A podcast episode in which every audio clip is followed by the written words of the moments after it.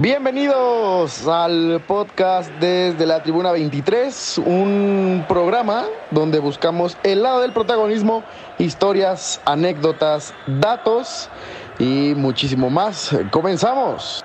I think I'm a special one. Amigos, pues tenemos a un invitadazo, el episodio 69 con el buen Santiago Padilla. Santi, gracias, güey, por venir, por darte el espacio. Nos costó un poquito de trabajo eh, coordinarlo, pero bueno, al final de cuentas, aquí estamos, güey. Bienvenido a tu podcast, siéntete en confianza, güey. Aquí tienes tu espacio, ¿cómo estás? Muy bien, Gabo, gran número de episodio el que me tocó, el 69. no, yo, yo honrado de, de, estar aquí en tu podcast, he visto por ahí algunos de los clips que, que compartes sobre todo en Instagram y pues vamos a darle que se arme la cotorreada de, lo que sea y, el tiempo que tenga que durar yo aquí feliz y encantado. Venga, chingón, hermano, gracias. A ver, rápido, yo sé que hay muchas preguntas que tengo que, que muchas veces ponen a los invitados como a pensar. Esta creo que es la que más, pero güey, tú en cuánto, en tres palabras, ¿cómo te definirías? Ay, cabrón. Sí, como, como dijiste que ponen a pensar, sí, sí te ponen a pensar.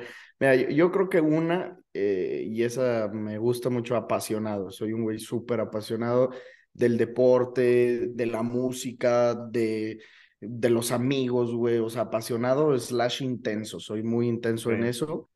Creo que soy un güey también inteligente. Esa sería mi segunda palabra. Apasionado, inteligente. Y la tercera sería dedicado, dedicado a lo que hago, o sea, lo que me gusta hacer. La neta, soy un güey muy dedicado, de esos güeyes que se van a dormir y están pensando en, en lo que, lo que se dedican, amanecen y están pensando en eso, de nuevas ideas o qué hacer o cómo mejorar. Yo creo que esas serían tres, tres palabras que me definiría. Chingón, oye, bueno, ya que tocas ese tema, eh, voy a preguntártelo, igual ya lo has platicado y si no, platiquémoslo un poquito. Tengo varios temas, pero ya que tocas esa parte de, de, estar en constante trabajo, en constante innovando y así, ¿tú cómo llevas esa parte de, podríamos ponerlo bloque creativo? Muchas veces te lo pregunto porque me pasa, por ejemplo, de, bueno, mames, hoy tengo un chingo de motivación a huevo y al otro día es como de, no mames, tengo un vergo de hueva. ¿Cómo sabes lidiar tú con eso, güey? En la parte creativa, en la parte de, de trabajar, de innovar, etcétera, etcétera. Pues mira, yo, yo creo que en la parte de trabajar, sobre todo en el tema del podcast, eh, hay días, como bien dices, de que te da hueva o hay días en los que estás bien motivado, pero ahí ya, ya no hay días en los que yo ya diga, es cuestión de que esté motivado o no para hacerlo, ya es de a huevo, lo tengo que hacer, yo sé que jueves, martes y domingo tengo que grabar a las nueve y media de la noche, entonces no me importa si estoy motivado o no, y la neta es que ahí el tema de de qué vamos a hablar de los temas se nos da muy fácil, o sea, no, no hacemos como una preparación, porque es al final un cotorreo entre cuates, güey, estás hablando de las noticias del fútbol y no es que hablemos con datos y estadísticas y nos preparemos, no, güey, estamos cotorreando, cabrón, entonces eso es sencillo, pero la parte creativa de ideas, este, innovar y así, yo siento que eso es cuando se da, cabrón. O sea, puedes tener este un mal día eh, que estás desmotivado, un martes que vas saliendo de la universidad y vas en el coche y ahí pum, güey, dices, "No mames, esto ya está chingona", o antes de dormirte o hasta cuando estás en una pedita con tus sí, esto estaría bien verga o no sé si te haya pasado que hasta tus mismos cuates o tus familiares o así te digan de que, oye, güey, está chingón lo que haces, pero me, a mí me gustaría ver esto. O sea, a mí me gusta saber mucho la opinión de, de la gente en, en, mis streams y así lo hago de que pregunto a ver qué tal les parece y así. Entonces, yo siento que la parte creativa no soy así como un artista de esos güeyes que hagan todo y se quedan seis horas así escribiendo hasta que se les surja una idea. no, yo pienso, a mí me, me surge en cualquier momento y juegue, cabrón. Oye, la opinión, güey, ya dijiste, eh, la parte importante de la opinión de la gente es, es clave y lo, te lo digo porque muchas veces, no sé si te pasa, pero creo que a veces los buenos comentarios de la gente que te quiere, muchos dicen que vienen un poquito disfrazados porque no están tan seguros de decirte algo malo. Normalmente la gente dice que los buenos comentarios o la retroalimentación de la gente que no te conoce o que no tiene un vínculo, creo que sirven más porque no hay ese sentimiento de, ah, bueno, como lo quiero, le voy a decir que está chido, ¿sabes? Sí, sí, ahí, ahí a mí lo que me gusta hacer cuando, cuando quiero tomar mucho en cuenta la opinión de la gente es basarme en los comentarios que no sean está buenísimo, chingón, me encanta, me fascina, porque esos los aprecias y dices, pues, güey, a lo mejor no es que me quieran y me lo digan porque me quieren, este, muy probablemente sí, o que sí les realmente esté gustando lo que hacemos, pero a mí me gusta también los otros, los de, oye, ¿sabes qué? A mí no me gustó esto, me aburrió, se me hizo chafa, y muchas veces este, la gente que nos sigue a nosotros nos lo pone con eh, signos de dormir, con Z, Z, Z. O sea, que yo sé que es de mame, pues, pero cuando ya puedo cotorrear en serio con ellos o leer comentarios o platicar con, con amigos o familiares que les digo, a ver, o sea, háblame al chile, güey. Dime neta qué te gusta, qué no te gusta. Esos son los comentarios que yo me quedo y que digo, venga, aquí es donde le voy a sacar provecho a, a lo que me están opinando, güey. Aparte es una retroalimentación, creo que muy chingona, porque al final de cuentas te ayuda a crecer un montón. Ellos, o sea, la gente ve cosas que a lo mejor tú no te das cuenta o, inconscientemente no te quieres dar cuenta. Quizás te había pasado, veía los, los primeros videos que subías, igual eran así, entrevistas a distancia, eh, con diseños, etcétera, y hoy ya tienes los audios, que también es un pedo, tener las cámaras, que todo esté grabado, pila, un chingo de cosas así que a la mera hora pues tienen que estar, pues sí, a la par, ¿no? Sí, güey, le batallamos muchísimo, este, igual, o sea, la idea, punto de sacar el podcast, yo la tenía cuatro o cinco meses antes de sacar el primer episodio, y siempre fue el miedo constante de necesito cámaras, necesito un audio chingón, necesito un editor, necesito un productor.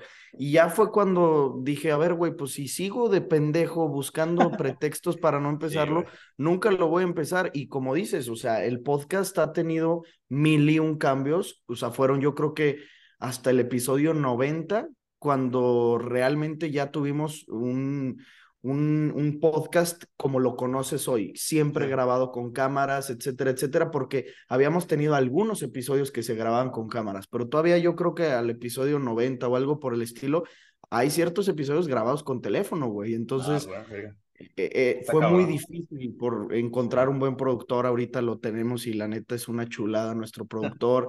Eh, fijar también horas de grabación, güey, para poder estar hablando de, la, de las noticias, porque tú sabes que, supongamos, ahorita estamos hablando de, no sé, de Tigres, y mañana publicas el episodio y estábamos hablando tú y yo de que, güey, Tigres es la reata, y hoy perdió 7-0, entonces ya mañana de que, pues ya no sirve, güey. Entonces también necesitamos sacarlo así a la actualidad. Es un pedo, pero ya una vez que lo encuentras, va funcionando ya como maquinita. Yo me imagino que tú también con tu podcast fue igual y ya una vez que encuentras la manera de sacar el clip o de saber cómo publicarlo, porque también YouTube y sus sí, cuánto tarda en subirse, es un pedo, cabrón. Y mucha gente no lo ve así. Tampoco te voy a decir de que, no mames, lo desgastante que es.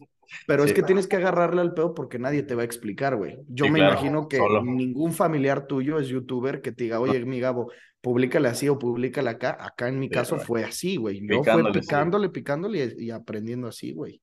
Aparte ya dijiste, güey, hay gente que ya espera el, el, episodio cada martes. Es como de, güey, ¿dónde está el episodio? ¿Dónde está el episodio? O el jueves o el domingo, ¿sabes? O sea, ya la gente, ya también es lo que decíamos al principio, está esperando que tengas tú esa constancia y esa, el, trabajo que llegue solito, ya no que sea como, ah, bueno, hoy tengo hueva, no lo voy a subir, sino ya hay gente esperando tu contenido y ya que es fiel seguidor y que tienes que, que responderle, ¿no?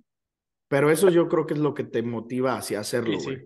Porque si no hubiera gente que lo esperara o gente que no, o sea, pon tú que no lo espere, pero que sí lo vea. Claro. que diga de que, a ver, tal día, órale, güey, yo quiero ver lo que va a subir este pendejo. Ya con el simple hecho de saber que va a haber una persona esperándolo, sí, justo. dices, tengo que hacerlo, güey, no me queda de otra, porque si te vale madre o si no hay gente esperándolo, puede que esa motivación digas, güey, chingue su madre, mejor luego, luego lo hago, güey, cuando haya un mejor tema. Pues no, cabrón, aunque no haya un mejor tema, te puedes aventar un top 3 cafés de Starbucks. de lo que sea, con eso, cabrón.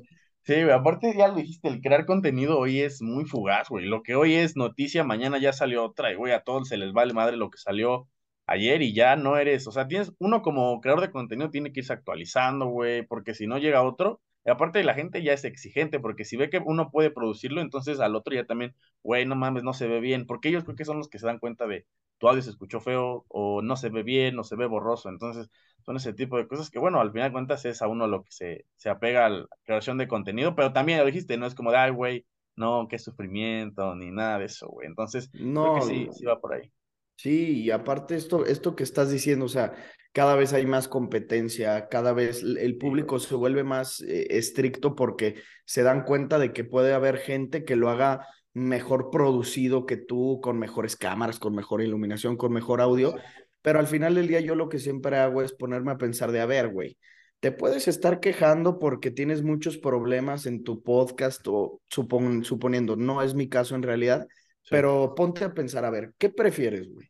Resolver todos tus problemas de iluminación o de la competencia, que ya hay una competencia que ya te chingó, güey, que ya es más grande que tú, intentar ponértela al pedo o trabajar en una oficina o hacer algo que te cagaría la madre por el resto de tu vida. Ahí es cuando dices, prefiero chingarme y partirme la madre subiendo videos de Atlas, Tigres y chingarme un Puebla contra San Luis, güey. Horrible. Estar trabajando en una oficina que no, obviamente no tiene nada de malo, pero que a mí en lo personal me frustraría muchísimo. Digo, güey, te lo mejor prefiero ver el Puebla Necaxa, cabrón. Aparte es la parte de disfrutar lo que haces, güey. Y una vez que lo disfrutas está chingón, güey, ya lo demás, lo demás fluye solito. Santi, güey, platiquemos un poquito, digo, la gente ya más o menos ya lo has contado en un chingo de episodios, pero un poquito de tu infancia. Le vas, por ahí dicen, he visto un buen de comentarios que le vas a todo mundo, pero por ahí es León, el Barça, por ahí me aventaba, hoy estaba escuchando un episodio de Regreso de la Escuela, cuando hicieron la tier list de los jugadores, no sé si te acuerdas de que estaban peleando de si Sanera top 16 al 25 con Ángel, entonces estaba escuchando esa madre, etcétera, etcétera, pero a lo que voy es, ¿Cómo nace, güey, el, el, gusto por, por los deportes, por tu familia, tú solito, güey, inquietud, curiosidad? También justo estaba viendo un, un clip tuyo que hablabas de los abuelos, güey, del cariño de los abuelos. Eh, a mí me surge así, mi abuelo materno, eh, apasionado del fútbol, enfermo. Fíjate que al ser de generaciones de los 50, 60, el fútbol europeo no era tan común. Entonces, para ellos el fútbol mexicano era la religión y él es chiva a morir, güey. Ah, y me empezó a inculcar la afición por la Liga MX en general. Cuando yo empecé a ver fútbol, te hablo 2009, 2008, 2010 más o menos, eh, me hablaba de Messi porque lo pasaban ya los fines de semana y Messi era un pinche mocosito y me decía, mira, ve este cabrón, pero también en las tardes me ponía a ver a sus chivas, güey. Yo me acuerdo las chivas ahí este, estaba eh, Chicharito yéndose y al Manchester y luego cuando empieza Marco Fabián, el Cubo Torres, Héctor Reynoso, Luis Michel y así, y el León estaba en, en, el descenso, el León estaba en la segunda división. Entonces yo creo que nace ahí mi, mi gusto por el fútbol específicamente, por los deportes en general. Vienen ya después, güey. Ahorita me está gustando mucho la NBA, el tenis reciente le agarré el gusto, pero eso te hablo ya en pandemia, güey. Ah, siempre me pasó, güey. Sí, güey. El fútbol americano, ese sí lo agarré, pon tú a mis 13 años, más o menos, pero el fútbol, pues es mi, es mi número uno, güey. O sea, es mi número uno y jamás le voy a le voy a dejar de decir que es mi deporte favorito aún y con que el americano me parezca más entretenido o me guste mucho el tenis ahorita, lo mismo con la NBA, el fútbol es, es fútbol, güey. Soy mexicano, cabrón, que dejémonos de mamadas.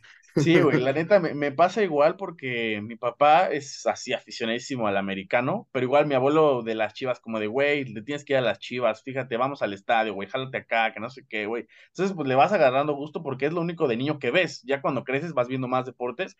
También creo lo mismo, güey, que hay deportes quizás con mejor espectáculo en comparación de la Liga MX. Quizás el fútbol europeo hay, habrá cuestiones donde, donde están a la par, pero creo que sí, el fútbol mexicano ha perdido mucho, pero igual es inevitable estar hablando porque pues vives en México. Si vivieras en Estados Unidos, bueno, hablarías de otro deporte, pero lo que, lo que vende y lo que da de comer a los, cualquier programa, ya sea de televisión o, o de radio o de medio digital, güey, creo que es la, la Liga Mexicana, güey, y creo que ahí es donde está todo, o sea, donde puedes ver todo y no hay persona que no sepa quiénes son las Chivas, quién es el León, quién es América, güey, entonces creo que va por ahí. ¿Tú por qué no le vas a las Chivas, güey? O sea, sabiendo que tu abuelo te inculcó las Chivas, ¿Fue eh, contrario o qué? Eh, no, bueno, yo creo, es que mi abuelo es de Celaya. Yo nací en Celaya, pues, pero he vivido toda mi vida aquí en León. Y cuando empecé a ver fútbol, o sea, yo había escuchado toda mi vida que León estaba en segunda y, llegué a ir al estadio algunas veces, pero no te voy a decir que, que yo era de los de León en el ascenso y yo me pongo la bandera, porque hay muchos aquí en León que maman con que no, yo soy aficionado a León, aunque cuando estaba en el ascenso. No, obviamente no, pero cuando yo ya empecé a ver fútbol, que ya le agarraba bien al pedo, el León ya estaba en una buena rachita en segunda división. Y entonces, al, al escuchar en la escuela de que León ya lo había comprado Grupo Pachuca y que con estos a lo mejor ascendían, pues dije, güey, es mi ciudad, cabrón. Y Chivas, pues me quedaba dos horas y, y entonces, pues me tocó, o sea, no que no fuera, no que odiara yo a las chivas, este, la neta no, o sea, al contrario, me gustaba mucho el cubo, el cubo me mamaba, güey, y Marquito Fabián también me gustaba mucho, o sea, esos dos, por eso luego muchos amigos, Ricky sobre todo, dice que yo era chiva, no es cierto, pero me caían bien esos dos cabrones, pero a la hora en la que me toca ya ver a León bien, todavía en ascenso, pero ya con Piri Urbano, el Chapito Montes, el Gallito, el Gulit equipazo en ascenso fue como de, no mames, es el equipo de mi ciudad, güey. Y me tocó estar en la final de ascenso. Mm, y, ahí fue como de, no mames, esto, o sea, mi, mi, afición por el León, supongamos, nace por inercia, por decir, soy de León, le tengo que ir a León, güey. Pero cuando me toca ver la final de ascenso, ver a la gente que nunca había visto que tal fuera la afición o la pasión por un equipo que estuvo 10 años en el ascenso, ahí dije, hazte a la verga, yo de este equipo estoy enamorado, güey. Y ahí yo ya era culé, culé, culé. Ahí mi equipo era el Barça. Pero cuando me toca ver eso, sí dije, no, el Barça no está por encima de esto. Aparte son cosas que ya lo dijiste, es México, güey. O sea, tiene que ser tu país, te identificas. Te iba a preguntar, ¿la gente allá en León es así intensa? Solo he ido una vez, fíjate, fui en julio y me tocó un Pumas León con un chingo de goles. No me acuerdo si quedaron 4-3, 3-3. Ya, sí, que ganó Pumas, ¿no? Ajá, exacto, sí, sí, sí. Un pinche así de feria de goles, bien cabrón, hasta aposté en vivo, entonces ya sabes, ya he escuchado por ahí que apostar en vivo está, está chido, entonces eran mis primeras veces. ¿Es apasionada la gente ahí en, en León, es así intensa? Muy cabrón. Eh, yo creo que ha reducido mucho y muy pendeja la gente. O sea, se desmotivó muy cabrón ah, tras la salida de Ambris, con Ambris que se, se consigue el título y se va a porque quería experimentar en el fútbol europeo. Desde que se fue ahí, Holland eh, lleva a León a la final, güey, contra Atlas y la gente no estaba tan metida en el equipo, güey. Perdían un partido y abandonaban. Pero yo te hablo que en la época de Matosas, recién ascendidos, dos, tres años, incluso, o sea, fueron bicampeones, pero los torneos en los que no eran campeones, güey, el estadio no le cabía un perro alfiler. Y la gente sí es muy apasionada e incluso te diría que hasta cierto punto violenta, güey. Sí es una afición que se caracteriza por ser medio violenta yo te diría, a ver, güey, si tú le vas a las chivas y quieres venir al estadio, te la puedes poner la playera y gritar sin pedo alguno, pero la porra, la hinchada, la barra brava, los locos de arriba, que así se, se hacen llamar, ah, y son, sí son cabrones, sí, sí son de pedradas a los camiones, sí, sí, son, son perros, pero güey, la afición es, es muy pasional y, y mucha gente es a la fiera, yo le voy a la fiera y a la fiera, güey, o sea, Aquí es, no le voy al Barça, no le voy al Madrid, yo le voy a, la, tierra, la verdad. o sea, gente, pues de, no te voy a decir que somos la ciudad más grande del mundo, güey, de pueblo, güey. O sea, la gente, sobre todo de, de mucho tiempo de aquí de León, soy, soy de León y nada más, güey. Aparte, ese equipo del 2012, siempre, creo que siempre hay un equipo como que le gusta a todo el, a toda la gente, creo que a todo el país, eh, cada torneo. Alguna vez lo fue Cholos, que estaba en Libertadores, lo fue León con ese pinche equipazo y esa media cancha entre el Gallo, Chapito y, el Gullit, la Central, cuando se van a Libertadores. Creo que siempre hay un equipo así que a todo el país le gusta, güey. Pues no, no nos caga, hay que verlos ganar, o sea, queremos apoyarlos. Ya una vez que eliminen, creo que es más o menos así. Y pasa, siento que más con los equipos que no son considerados los grandes, güey. Porque igual, o sea, yo le puedo rascar y equipos de Chivas, por ejemplo, el de Almeida, me gustaba, güey. era un equipo que te gustaba, Jair Pereira, Salcido, Pulido, o sea, era un muy buen equipo, cabrón. El mismo Gallo, el Aris Hernández, Cota.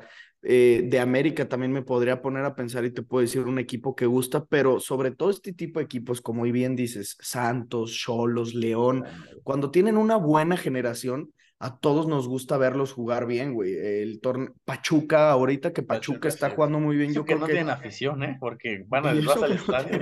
Yo, yo creo que la afición del Pachuca ahorita son la gente que le gusta verlos jugar y nada más, o sea, no que le vayan, güey. Un aficionado de León que le gusta ver al Pachuca, ahorita que ganan el título fue como de, qué chingón, güey. Tienen un muy buen equipo, muchos mexicanos, Almada, así siento, eso estoy muy de acuerdo contigo. ¿Crees que al Toluca lo podríamos meter ahí? Digo, porque tiene 10 títulos y la gente dice, no, es que no es grande, pero al final se code ahí. ¿Crees que entra en esa parte o crees que igual haya gente que diga, güey, me caga el Toluca? Yo creo que sí entra en esta parte, güey, porque aquí, eh, tema títulos, yo no lo compararía con con el, el, el que te pueda gustar o no el equipo, porque por ejemplo, Rayados y Tigres son dos equipos que aunque les vaya muy bien, van a tener muchos haters, güey. Y Toluca, aunque tenga muchos más títulos que Rayados y algunos títulos más que Tigres, no es un equipo que odies, güey. Lo mismo que León, lo mismo que Santos. No son equipos protagonistas, por así decirlo. Cosa que sí es con Cruz Azul, Pumas, América, Chivas. Y aunque no sean grandes, Monterrey y Tigres son dos equipos muy odiados por el billete que tienen, güey, porque muchos equipos les tenemos celos de que gastan tanto, cabrón. O sea, ¿quién no quisiera tener a Funes Mori, a Guiñaco, las inversiones que hacen, cabrón? No mames. Aparte, ¿sabes qué tengo también? Antes, cuando estaba más chavo, tiraba un poquito más de, de hate, ahorita ya me compongo un poquito, güey, pero antes, no sé, bueno, todavía hay, pero antes se puso mucho de moda que el Pello Maldonado, sobre todo allá en, en, Monterrey, clips de no mames, Monterrey podría ganarle al Chelsea, es como de güey, no mames, aguanta, o sea, este tipo de cosas creo que también hizo que a la gente de otros, de otros estados como que empezaran a odiar y hubiera ya rivalidad con, con los de allá, ¿no crees? Sí, o sea, yo creo que Monterrey y Tigres, pues por lo que he escuchado, la neta consumo bastante eh, contenido regio, no de fútbol necesariamente, pero punto Adrián, eh, Adrián Marcelo, La Mole, Roberto, todos ellos que te hablan de que la rivalidad Monterrey-Tigres pues siempre ha existido y siempre ha sido una locura, pero yo creo que a nivel nacional el hate pues surge eh, ya cuando empiezan a meterle billete bien, 2015, porque yo me acuerdo todavía de la época de Bucetich, cuando ganaban con el chupete, con Aldo. Ahí hasta caían bien. Exactamente, güey. Ahí nadie, yo no escuchaba de que puta madre, otra vez rayados, güey. Era, o sea, era. un buen equipazo. Sí, era un buen equipazo. Pero cuando vienen ya los Pato Sánchez, Walter Gargano, el Cacharelo, Rafael Sobis, este, que empiezan a meterle mucho billete, ahí fue como de ay, qué hueva estos dos equipos. y ahí, y de ahí ya no han bajado, güey. O sea, tienen mucho pero siguen gastando mucho, y, y ganan, es lo peor de todo. Monterrey menos que Tigres, pero ganan.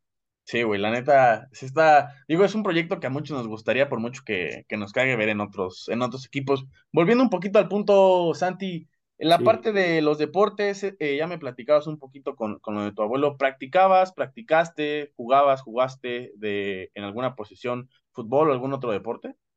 Siempre fútbol, güey. O sea, sí, no, te, te, mentiría si te dijera, o sea, básquet, punto, alguna vez con mis cuates en un recreo.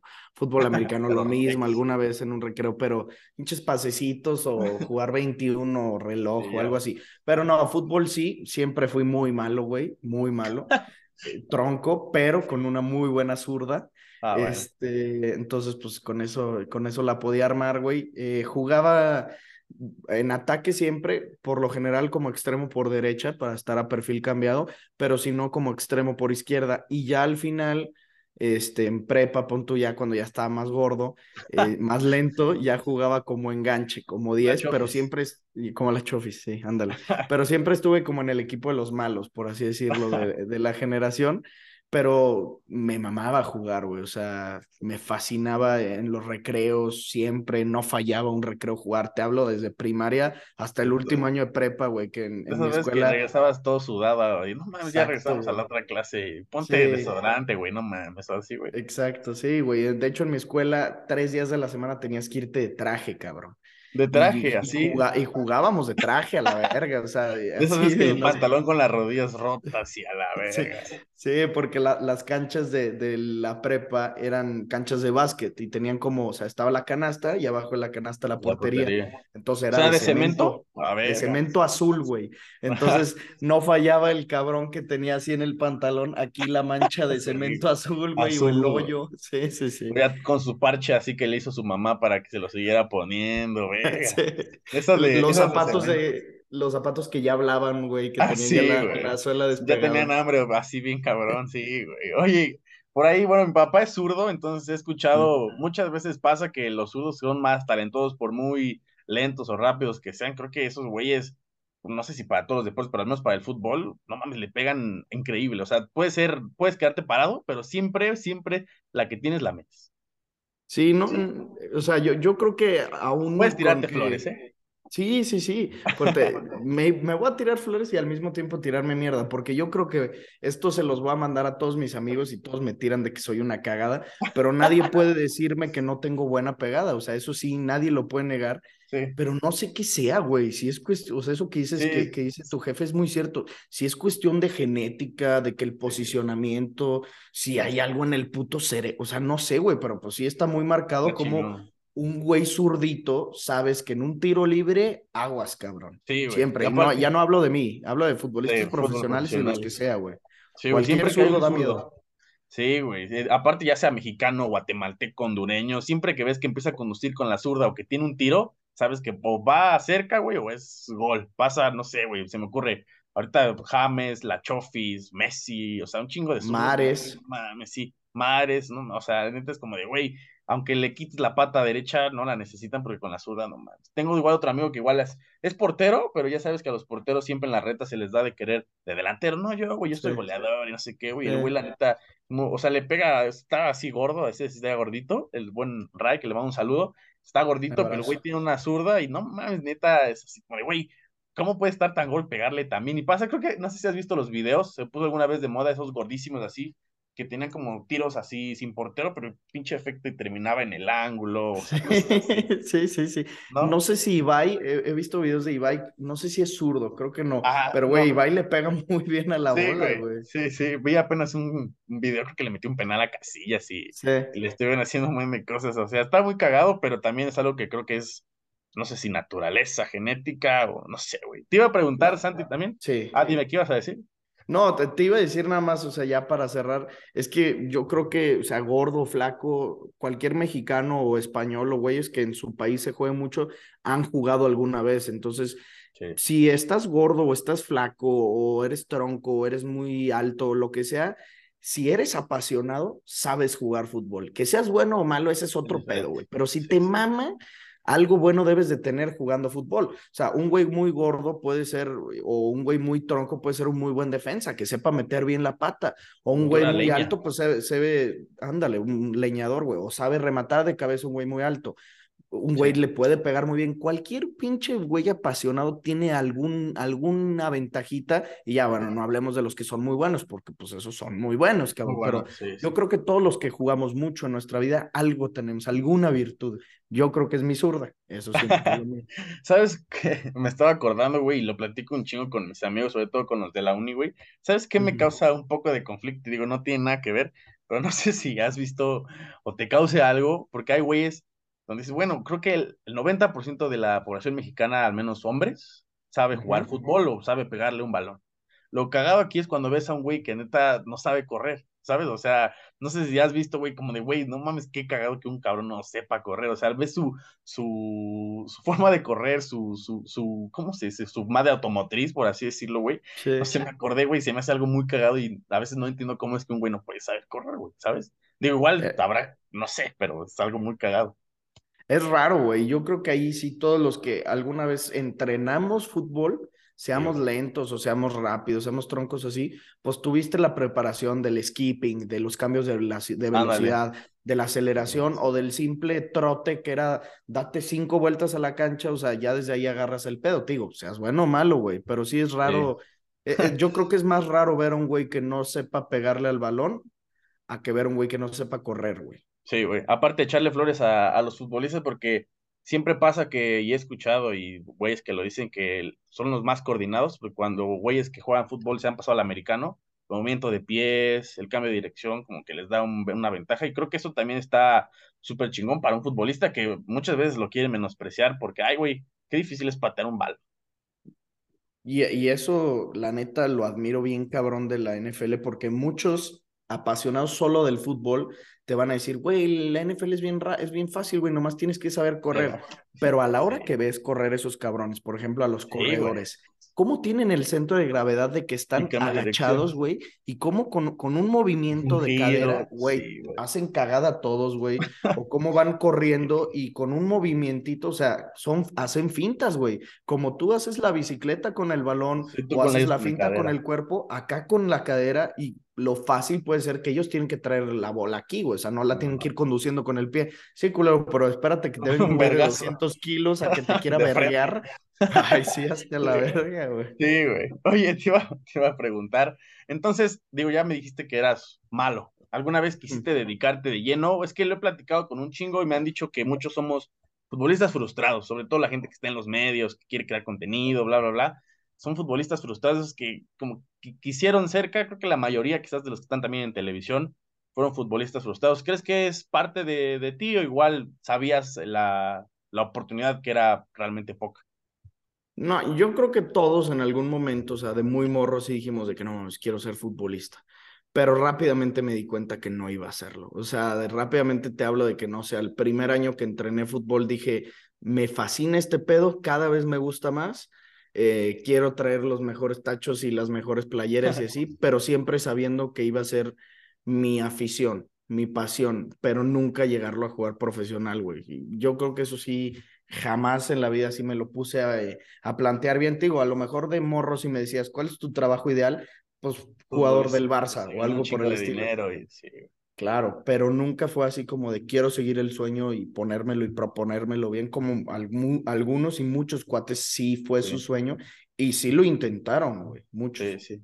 Muchas veces esa es la parte complicada, quizás yo soy parte de ese grupo, pero es cuando tienes que dar cuenta como de, güey, ya tienes, ya estás huevudo, ya tienes 20 años, ya tienes que, o sabes que no vas a debutar porque o debutas muy chavo, o a menos de que seas Oribe Peralta y debutas a los, después de los 24 años, o va a haber un milagro, porque mucha gente, digo, no está mal, o sea, a fin de cuentas es la decisión de cada quien, ¿no? Seguirle pegando y a ver a dónde pega, segunda división, expansión, tercera, bla, bla, bla, pero hay otras veces donde, güey, tienes que decidir si estudiar, güey, porque ya tampoco eres un niño, ¿sabes? No, y yo creo que, o sea, el tema de formación, de la formación de futbolistas en México, pues todos hemos escuchado, ¿no? Que o necesitas palancas, o necesitas suerte, o necesitas dinero. Yo creo que siempre es distinto. Me ha tocado escuchar de güeyes que me dicen, sí, a mí sí me llegaron a pedir lana, o sea, amigos míos que no la armaron. Yo no tengo ningún amigo que se fue de profesional, o sea, que llegó a ser futbolista de primera división, pero sí me han dicho que, güey, a mí sí me tocó que me pidieran lana, pero también he escuchado otros de, no, güey, o sea, yo llegué porque fui bueno, cabrón. Eh, algunos futbolistas con los que hemos platicado, cosas por el estilo, yo creo que es muy diferente, o sea, para cualquier caso, pero lo que sí tienes que entender es que con suerte, con palancas o con la forma en la que sea, la posibilidad es mínima, cabrón. Y debes de tener siempre tu alternativa. O sea, escuchaba, no me acuerdo quién, creo que Vicha, creo que Vicha Cabratskelia, sus papás lo sacaron desde primaria, una madre así de que de estudiar porque el güey se quería dedicar al fútbol, pues pincha pues arriesgada, cabrón. O sea, arriesgada y no mamadas. Yo creo que aquí en México cualquier culero, por muy bueno que sea, tiene que tener siempre un plan B y ese plan B pues es el estudio, güey, al final de cuentas. Aparte, todavía lo vamos a ver con futbolistas ya consolidados, cómo se acaba la carrera por una lesión, porque se acaban su dinero. Al Gulit Peña, no mames, güey, neta, lo veíamos mi papá y yo, incluso una vez se lo topó en el aeropuerto, tengo ahí su autógrafo. El güey, neta, era un güey buenísimo. Creo que a mí de los tres, creo que el que más me gustaba, no sé si quizás había sido más talentoso, pero a mí me parecía el güey más talentoso de esos tres pero también el que menos cabeza tenía. El de entre Gullet, Gallo y, Chapo. A ver, el, el más talentoso yo creo que sí era el Chapo, pero el, el, mejor sí pintaba para ser el Gullit, güey. No, es que no mames.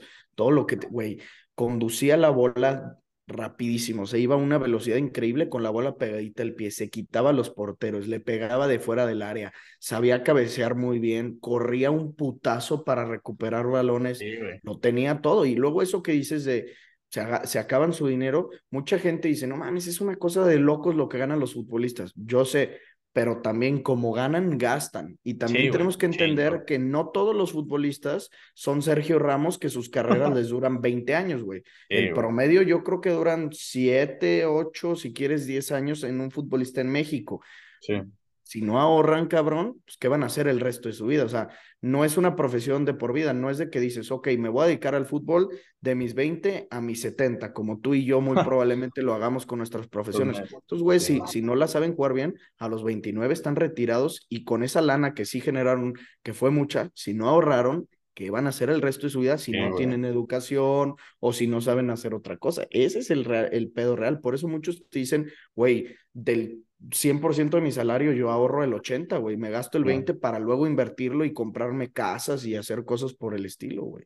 Y es justo lo que critica la gente del futbolista en general, pero más del futbolista mexicano, el que son realmente, muchas veces pasa, creo que por, por el tema de, de, que la mayoría de estos jugadores, no sé, salen del barrio y dices, güey, no mames, en el barrio no comíamos, comíamos una vez y una vez que tienen todo, pues ya quieren literalmente tenerlo todo y terminan perdiéndolo prácticamente todo, ¿no? ¿Has visto Rudo y Cursi? Sí.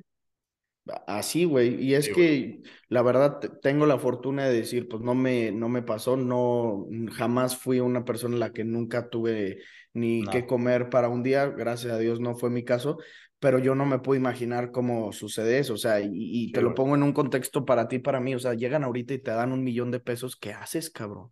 O sea, yo creo que por la educación que hemos tenido, pues sí, muy probablemente no perdamos la cabeza, pero de todas maneras dices, a la verga, ¿qué hago con un millón de pesos ahorita? O sea, puedo irme a cruzar el mundo, me puedo ir a viajar un año, cabrón, y no, y no necesito ni un peso. O sea, un año regreso y voy a estar a toda madre.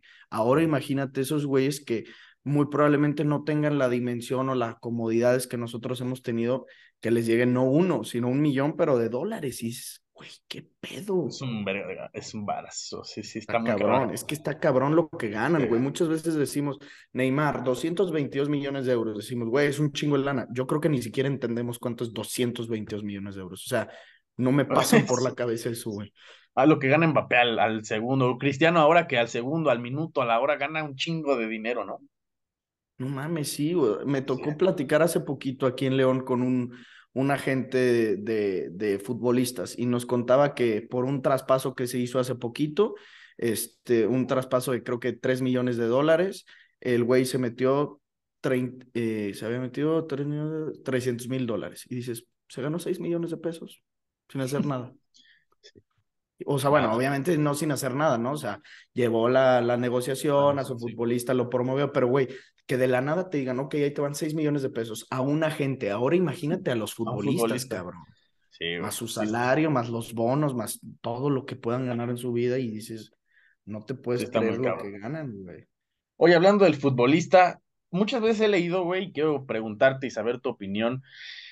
Es respecto al punto de los, del, este argumento que la gente dice, güey, es que si pudieran verlos en el barrio, sabrían que aquí hay 10 meses más, pero no quieren porque no vienen al barrio. ¿Qué opinión tienes, güey? Ya te lo voy a poner en contexto porque yo creo que se sobrevalora ese argumento por el hecho de que como son de barrio, tienen que tenerle un poquito de, o sea, de sentimiento de, ay, pobrecito, sí, tienen razón, porque creo que si fueran muy buenos, realmente podrían estar en profesional, o sea, al menos estar ahí, ¿sabes? Porque obviamente no es lo mismo ser estrella en el barrio donde 10 señores con su caguama, bueno, de la caguama entre asterisco, ¿no? 10 señores afuera te gritan, güey, no mames, eres buenísimo, hijo, qué bueno, qué chingón. Te alzan, pero no es lo mismo irte a jugar cada domingo a una tierra que entrenar dos veces o dos veces por día, todos los días, viajar, dejar, empezar a comer bien, creo que muchas veces sobrevalora esa parte de, la estrella de barrio, del crack de barrio, que digo, no estoy nada en contra porque tengo amigos que juegan en el barrio, en la talache, que son muy buenos, pero creo que esa parte, el argumento de, sobre todo en Twitter, de no mames, es que para qué convocan a Laines y en mi barrio hay otros cuatro cabrones mejor que él. ¿Qué opinión tienes acerca de, del, del punto que, al que quiero llegar, Santi? Yo estoy completamente de acuerdo con lo que siento que va tu, tu opinión, que es el futbolista no es el talentoso, el futbolista es el talentoso más el disciplinado. Porque aún y con que hablemos de un Gulit Peña, que es como el ejemplo perfecto del güey desmadroso, que la fiesta, con mucho talento, pero que la fiesta se lo chingó. Yo estoy seguro que el Gulit de sus 15 a sus 20 años no tomaba, se comportaba, viajaba en camión, eh, entrenaba todos los perros días de la semana para poder convertirse en un futbolista profesional. Y también, luego otros de las cosas que leemos en Twitter de, es que en mi barrio hay tres güeyes como Messi, pero les piden dinero. Yo creo que los visores que van a un barrio, si es que llegan a ir, que me puedo imaginar que sí, o que por referencias les dicen, güey, mijo, eres una verga, vete a probar al Necaxa. Si un güey realmente es un Messi, o no te vayas un Messi, un Carlos Vela, o un Diego Lainez, como dices, en, el, en las fuerzas básicas del Necaxa, no le van a estar pidiendo dinero a todos, le van a pedir dinero al que lo ven medio fresita o al que lo ven medio medio. si ven a un güey que, que, es de barrio, que no tiene nada, pero que es un crack, dicen, pues tampoco van a ser pendejos ellos, porque ellos los agarran desde chavitos y los convierten, o sea, se hacen sus agentes y se empiezan a llevar comisiones y los debutan, etcétera. O sea, también al entrenador le conviene agarrar a un Messi de barrio, por así decirlo. Ahora el pedo es que ese Messi de barrio no solo llegue a Necaxa y esté en las fuerzas del básicas del Necaxa, sino que deje de tomar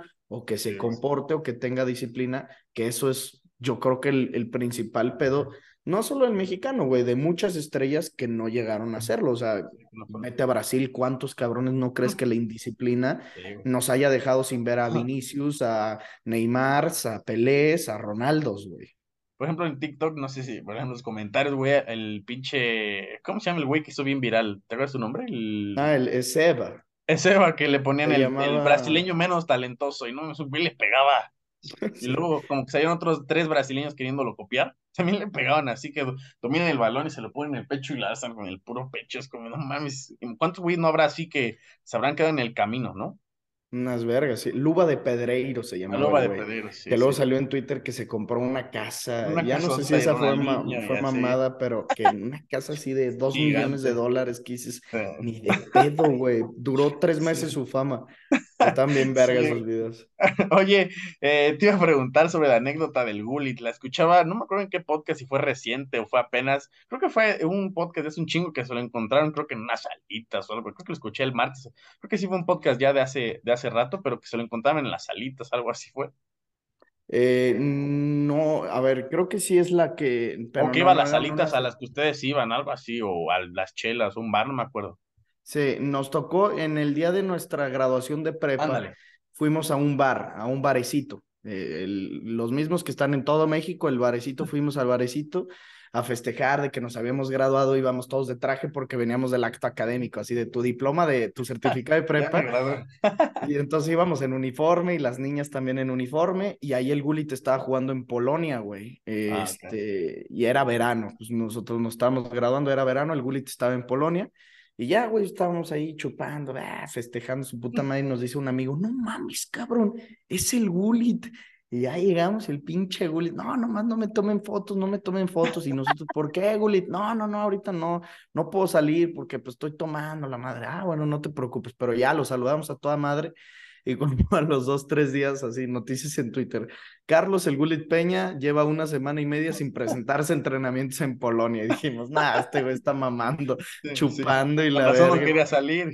Pues sí, güey, imagínate, el, DT de Polonia se lo iba a cagar, güey. Pero pues también dices, ¿cómo se va a enterar el DT de Polonia que está en barecito, güey? En, en León, en un chevar que sí, que solamente conocen el León, ¿no? Sí, exacto. Pero viste, ahorita se fue a, creo que a Emiratos Arabia, Emiratos. Un pinche la nota también. No mames, ¿qué dices, cabrón? ¿Qué hice mal en la vida para ganar un, por ciento de lo que gana ese güey en un día, cabrón? Sí, un, un barote, ese sí. Aparte, güey, es feo, el veo jamás, pero creo que no me lo hubiera imaginado sin su pelo así chino horrible, como de señora que vende jamón, ¿sabes? ¿Lo has visto cómo, cómo estaba de morro? O sea, cómo mm, Sí, lo vi, creo que estaba pelón, ¿no? Pelito corto, o sea, chino, pues, pero todavía más corto que yo, pero se veía bien raro, güey. Sí, güey, es como el Shaggy, porque si el Shaggy se corta el pelo, no mames, se vería, si Bordino es muy guapo, o sea, el güey se vería... Yo, yo creo que a ese tipo de jugadores, si les quitas el pelo, si supongamos lo conocen, no sé, un millón de personas, si les quitas el pelo, los van a lo van a reconocer 100 personas. Güey. Sí, Esos güeyes los conoces por su pelo. El pelo. sí, güey, 100%. Oye, Santi, antes de empezar a platicar de, de, la universidad, quiero que platiquemos rápido del Barça, güey. El Barça hace un mes era todos amamos al Barcelona, no mames, Xavi, gracias por tenerle paciencia, qué bueno que contrataron a sus jugadores, qué bueno que se fueron los otros, todo era color de rosa, güey. Viene una la semana pasada catastrófica, derrota en Europa League, derrota en Liga. Ayer ganan, pero sufriendo y calocholo Simeone, pero ganan, que muchas veces se le critica al Barça que juegan bonito pero no ganan, ayer jugaron feo pero ganaron. Güey, ¿qué pasa con el Barcelona? ¿Qué podemos esperar? Tú y yo somos aficionados, ya lo dijiste culé, los dos somos culés, somos igual más o menos de la edad. ¿Qué va a haber? ¿Qué viene con el Barcelona? Hay que tenerles paciencia, güey. Amigos me dicen, güey, es que ¿qué pasa si Xavi se va? ¿Estaríamos mejor? ¿No estaríamos mejor? ¿Cómo ves al, al Barcelona? Yo creo que paciencia ya no debemos de tener, güey. Ya eh, la reestructuración o el rejuvenecimiento de la plantilla se le ha entregado a Xavi lo que ha pedido, literalmente lo que ha pedido. Yo creo que lo que le pasa hoy al Barcelona es un tema mental, güey, es un tema de que no saben sobreponerse a la adversidad. Te meten un gol y parece como si ya te estuvieran ganando 3-0. O sea, tienes que entender que tienes a Lewandowski, que tienes a Pedri, que tienes a Dembélé, que tienes a muchos de los mejores futbolistas del mundo y no puede ser posible que por lo mental no puedas hacer un gol, porque estando motivados, yo me acuerdo de ese partido contra el Inter de Milán en el que quedamos prácticamente fuera, que, no el segundo, el que se empata mm, creo que 3-3 el Barça eh, estaba ya jodido en lo anímico y de la nada algo le surgió que empezaron a, a, remontar o que se motivaron y vimos cómo el Barça pudo reaccionar con un doblete Lewis, si no me equivoco. O sea, el Barça tiene para reaccionar. Lo mismo lo vimos en la remontada del PSG el 6 a 1. Pero lo que le pasa es que un, un pedo, no sé si en los líderes, si en el entrenador, porque no solo de Xavi, en Anfield, en Roma eh, en el 8-2 no estaba Xavi Hernández, güey. Estaba Messi, se culpaba a Messi. Estaba Suárez, se culpaba a Suárez. Se han ido esos cabrones. Ahorita ya nos queda Busquets y Jordi Alba, que Jordi ya a veces ni es titular. Yo creo que paciencia ya no se le debe de tener a Xavi, pero eh, la verdad es que sí, sí creo que tiene que continuar. O sea, ahorita, como lo dijo Ángel en el podcast, si no se consigue la liga, se tiene que ir 100% porque a ver, entonces, ¿de qué te vas a, de qué va a vivir Xavi o de qué va a seguir estando Xavi? Por una puta Copa del Rey, que a ver si la consiguen, yo creo que sí, o sea, yo le pido a Xavi el, doblete, la Copa y la, la, Liga, que a lo mejor sería triplete por también considerar la Supercopa, pero pues es Champions. Este, pero también empezar a cambiar de inmediato el chip en la mente, güey. Yo creo que los fichajes no es lo que necesita el Barça. El Barça no necesita fichar, güey. Aparte que creo que, aparte creo que hay mala suerte. O sea, güey, para que se te lesione tu columna vertebral también es como, no mames, pinche mala suerte, pero yo también estoy en un punto medio, mm, pero porque el hecho de que el Barcelona no es un equipo chico, no eres el Valencia, no eres el Atlético de Madrid, de, ah, bueno, está bien, eres el Barcelona, güey. O sea, digo, no eres el máximo ganador, pero tienes cinco Champions. O sea, estás en la parte de arriba compitiendo por ser el, no sé, el, no el máximo, no, porque el Madrid está muy cabrón, pero sí el tercero, el cuarto más, el, segundo quizás, o sea, eso para mí poner pretextos de un equipo de, ah, bueno, es que nos tocó el Bayern, que es muy bueno, o sea, güey, no eres el Osasuna, no puedes serte la víctima, ¿sabes? O sea, realmente, y no tienes la plantilla que tiene el Elche, que de Aperdis compite, o el Almería, que apenas sí compite, que bueno, ha jugado bien, la verdad es que de, lo decía creo que Ángel, que defendiendo en su estadio, bastante bien, pero no eres un equipo chico para llenarte de pretextos, decir, bueno, el próximo año, o bueno, ya merito, bueno, ¿sabes? Y, y, tampoco, o sea, así como el Barça no es un equipo para estar poniendo pretextos, tampoco es un equipo que tiene que estar festejando victorias insignificantes. Sí, güey. O sea, si se gana la liga, yo la verdad lo festejaría, diría a huevo, pero vámonos calmando. O sea, tampoco conseguiste la Champions, güey. sí sería un gran logro, pero yo creo que que no hay que exaltarnos de más. Antes era prácticamente una obligación conseguirla temporada tras temporada. Se conseguía tras temporada tras temporada, bien lo dijo Messi. Ocho ligas en once años, dijo, yo creo que en un futuro no se va a valorar realmente lo, lo difícil que fue conseguir esas ligas. Tiene toda la razón. No lo vamos a volver a lograr porque ya no tenemos a Messi. Muy probablemente de las siguientes diez el Barça gane cinco o si quiere seis, ojalá que así sea, o gane hasta más pero eh, lo que dices es una realidad, o El Barça, con el equipo que sea, contra el equipo que sea, nunca puede poner pretextos. Si no, estás hablando de un equipo chico, güey. Y el Barça no es un equipo chico. Los equipos chicos ponen pretextos. Los entrenadores chicos ponen pretextos. Xavi no está destinado para ser entrenador chico y el Barça jamás puede llegar a ser un entrenador chico. Entonces, dejémonos de abrir el pinche paraguas, güey. Sí, güey. Sí, de acuerdo. Aparte, bueno, ya que salga si algún día grabamos parte 2, que ojalá así sea, esperemos que ya veamos a Xavi consolidado y teniendo una buena autocrítica, pero no abriendo el paraguas justamente como dices. Santi, Messi, ¿tú crees que Messi realmente es un pecho frío? O sea, te lo pregunto ya que ganó el Mundial, ya que lo ganó absolutamente todo, menos la Copa de Francia, pero, eh, güey, o sea, te lo pregunto porque yo recuerdo mucho, el, sobre todo el partido de Anfield. El partido de Anfield en la ida, creo que hubo cierto, cierto fortuito, o sea, fue algo muy fortuito, porque creo que a Fabiño le sacan un en la línea, creo que hay un poste, o sea, realmente ahí las cosas se juntaron para el Barcelona, y lo único que no pasó fue la, la que tiene Dembélé, que le pega con los dos pies y termina tirando horrible. Pero en Anfield yo recuerdo al único güey que veía buscando opciones era a Messi. O sea, realmente la gente, una de Coutinho, una de Jordi. Sí, de Suárez, de Jordi Alba. O sea, era como, la gente dice, güey, es que en Anfield, ¿dónde estaba, güey? Pero, o sea, pero porque ven, no sé, publicación de Fan 10, de analistas, de Messi, se queda en el vestidor, quédate en tu país, y no sé, o sea, güey, yo creo que sí apareció. Hay partidos donde realmente sí no ha aparecido, pero creo que por el tema de cómo es ese güey, un tipo callado, el güey no va a empezar a gritar. O sea, la gente creo que quiere que grite, que le diga, güey, no mames, y que empieza a manotear, como a lo mejor Mascherano alguna vez fue, un Cristiano Ronaldo. Pero creo que el güey, la gente quizás ahora ya se da cuenta porque ya ganó el mundial y ya le, lo reconocen un poco más. Pero hasta antes de diciembre la gente decía, güey, es que no habla. Pero querían pedirle algo que el güey desde niño no era. Alguna vez en un documental escuché que el güey cuando entraba, iba, se sentaba en la esquina del vestidor y no le hablaba a nadie. Creo que el güey siempre ha sido así. Para mí no es un pecho frío, pero tampoco es el güey así que digas, no mames, voy a acaparar todo en la final y me voy a echar el equipo al hombro. Lo va a hacer a su manera, pero no a lo mejor como la gente quiere.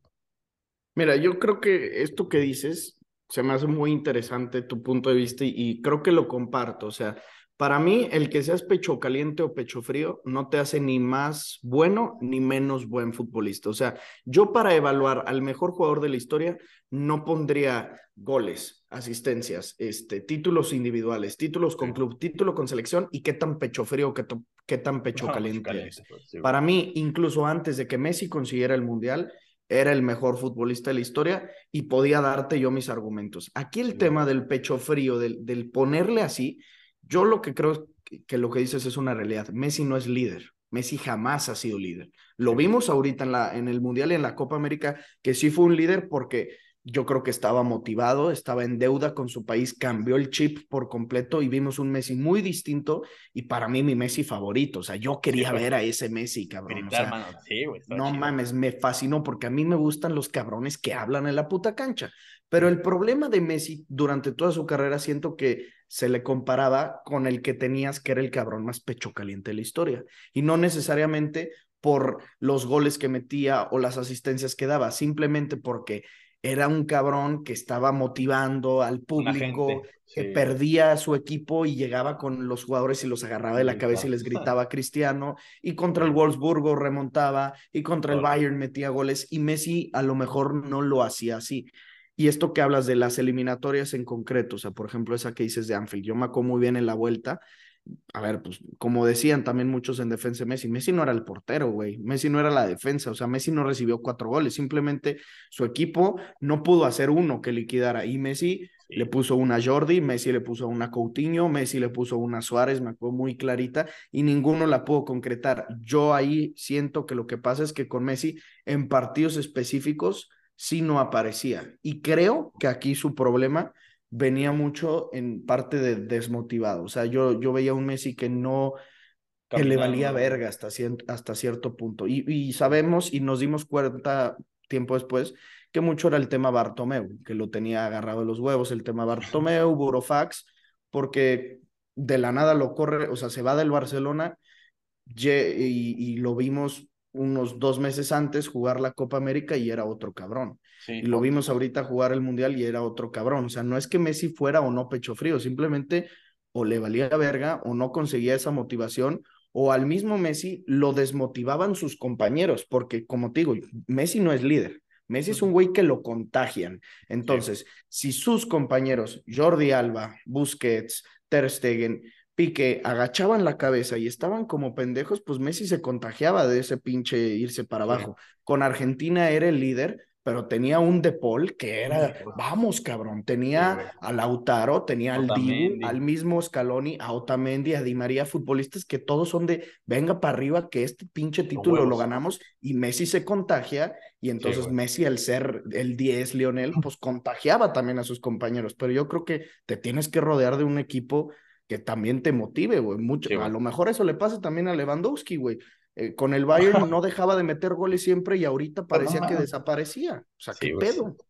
Sí, sí, tienes razón. No había pensado en esa parte, pero puede ser, o sea, sí, es, tienes un punto. La neta, yo por defender a Messi, pero tampoco es que me diga, güey, no mames, siempre apareció, siempre quiso, ¿sabes? O sea, sí, sí está la parte de, pues bueno, no está y hay que aceptarlo, no es Cristiano Ronaldo, o sea, no, nunca lo va y nos podemos fijar en números y, y, ahí pues los números no mienten, cabrón. O sea, ¿cuántos goles le metió a la Roma en la vuelta? ¿Cuántos goles le metió a Liverpool en la vuelta? ¿Cuántos metió en el 8-2? ¿Cuántos metió? ¿Sí me entiendes? O sea, si empezamos a sacar así estadísticas, pues nunca va a haber goles de Messi. Y entonces, bajo esa estadística podemos decir, verga, pues ¿qué le pasaba a este cabrón? Ya si lo analizamos a fondo, empezamos a ver qué pasaba eliminatoria tras eliminatoria, llave tras llave, podemos encontrar esto que estamos diciendo y llegar a la conclusión de Puede que sí sea o puede que no. Sí, güey, 100%. Eh, siento que son válidas las dos, güey. Sí, de acuerdo. Sí, creo que es un punto medio ya. No está ni muy equivocado el que dice que sí, ni muy correcto el que dice que no, ¿no? Santi, volviendo al punto de, de, tu vida en la universidad, por ahí escuchaba con el buen Cavi, que igual le mando un saludote, que saliendo de la prepa, eh, no ibas a estudiar o no empezaste a estudiar lo que estudias ahorita, güey. O sea, tomaste la decisión y estuviste en la Ciudad de México, que bueno, es muy grande, pero también es muy caótica y es, es pesada, ¿no? O sea, tienes que, porque tráfico, la gente, lo único es que tiene un chingo de oportunidades, es una madre inmensa, güey. Pero ¿cómo, da, cómo tomas la decisión, güey? Porque la gente, igual muchos no lo sabrán, que no estudias, que estudiabas ahorita, o sea, lo que estudias ahorita. Eh, estudiaba derecho, eh, tomé la decisión de estudiar derecho, yo creo que mucho porque estaba en la prepa y este, me ponía, o sea, nunca me puse a pensar, a sentarme bien de qué quiero hacer de mi vida y, la mayoría de mis familiares son abogados, entonces dije, pues vengo de familia abogado, siento que soy bueno hablando, soy bueno memorizando, soy inteligente, venga, juegue. Derecho, ¿y a dónde te quieres ir? A lo más cabrón, al DF, a la libre de derecho, pero como que nunca lo reflexioné. Y, cómo fue tomar la decisión de salirme, yo creo que fue de, fue de dos. Este, una, sí, obviamente tener huevos de decir, ya no voy más, pero esos huevos los conseguí a la fuerza, cabrón, porque lo estaba pasando muy mal. Fueron cuatro meses así de no dormir, güey, de estar depresión, pasa de verga, o sea, nunca diagnosticado, ni, ni medicado, ni mucho menos, pero te sientes culero, güey. Eh, o sea, yo ya no era... familia?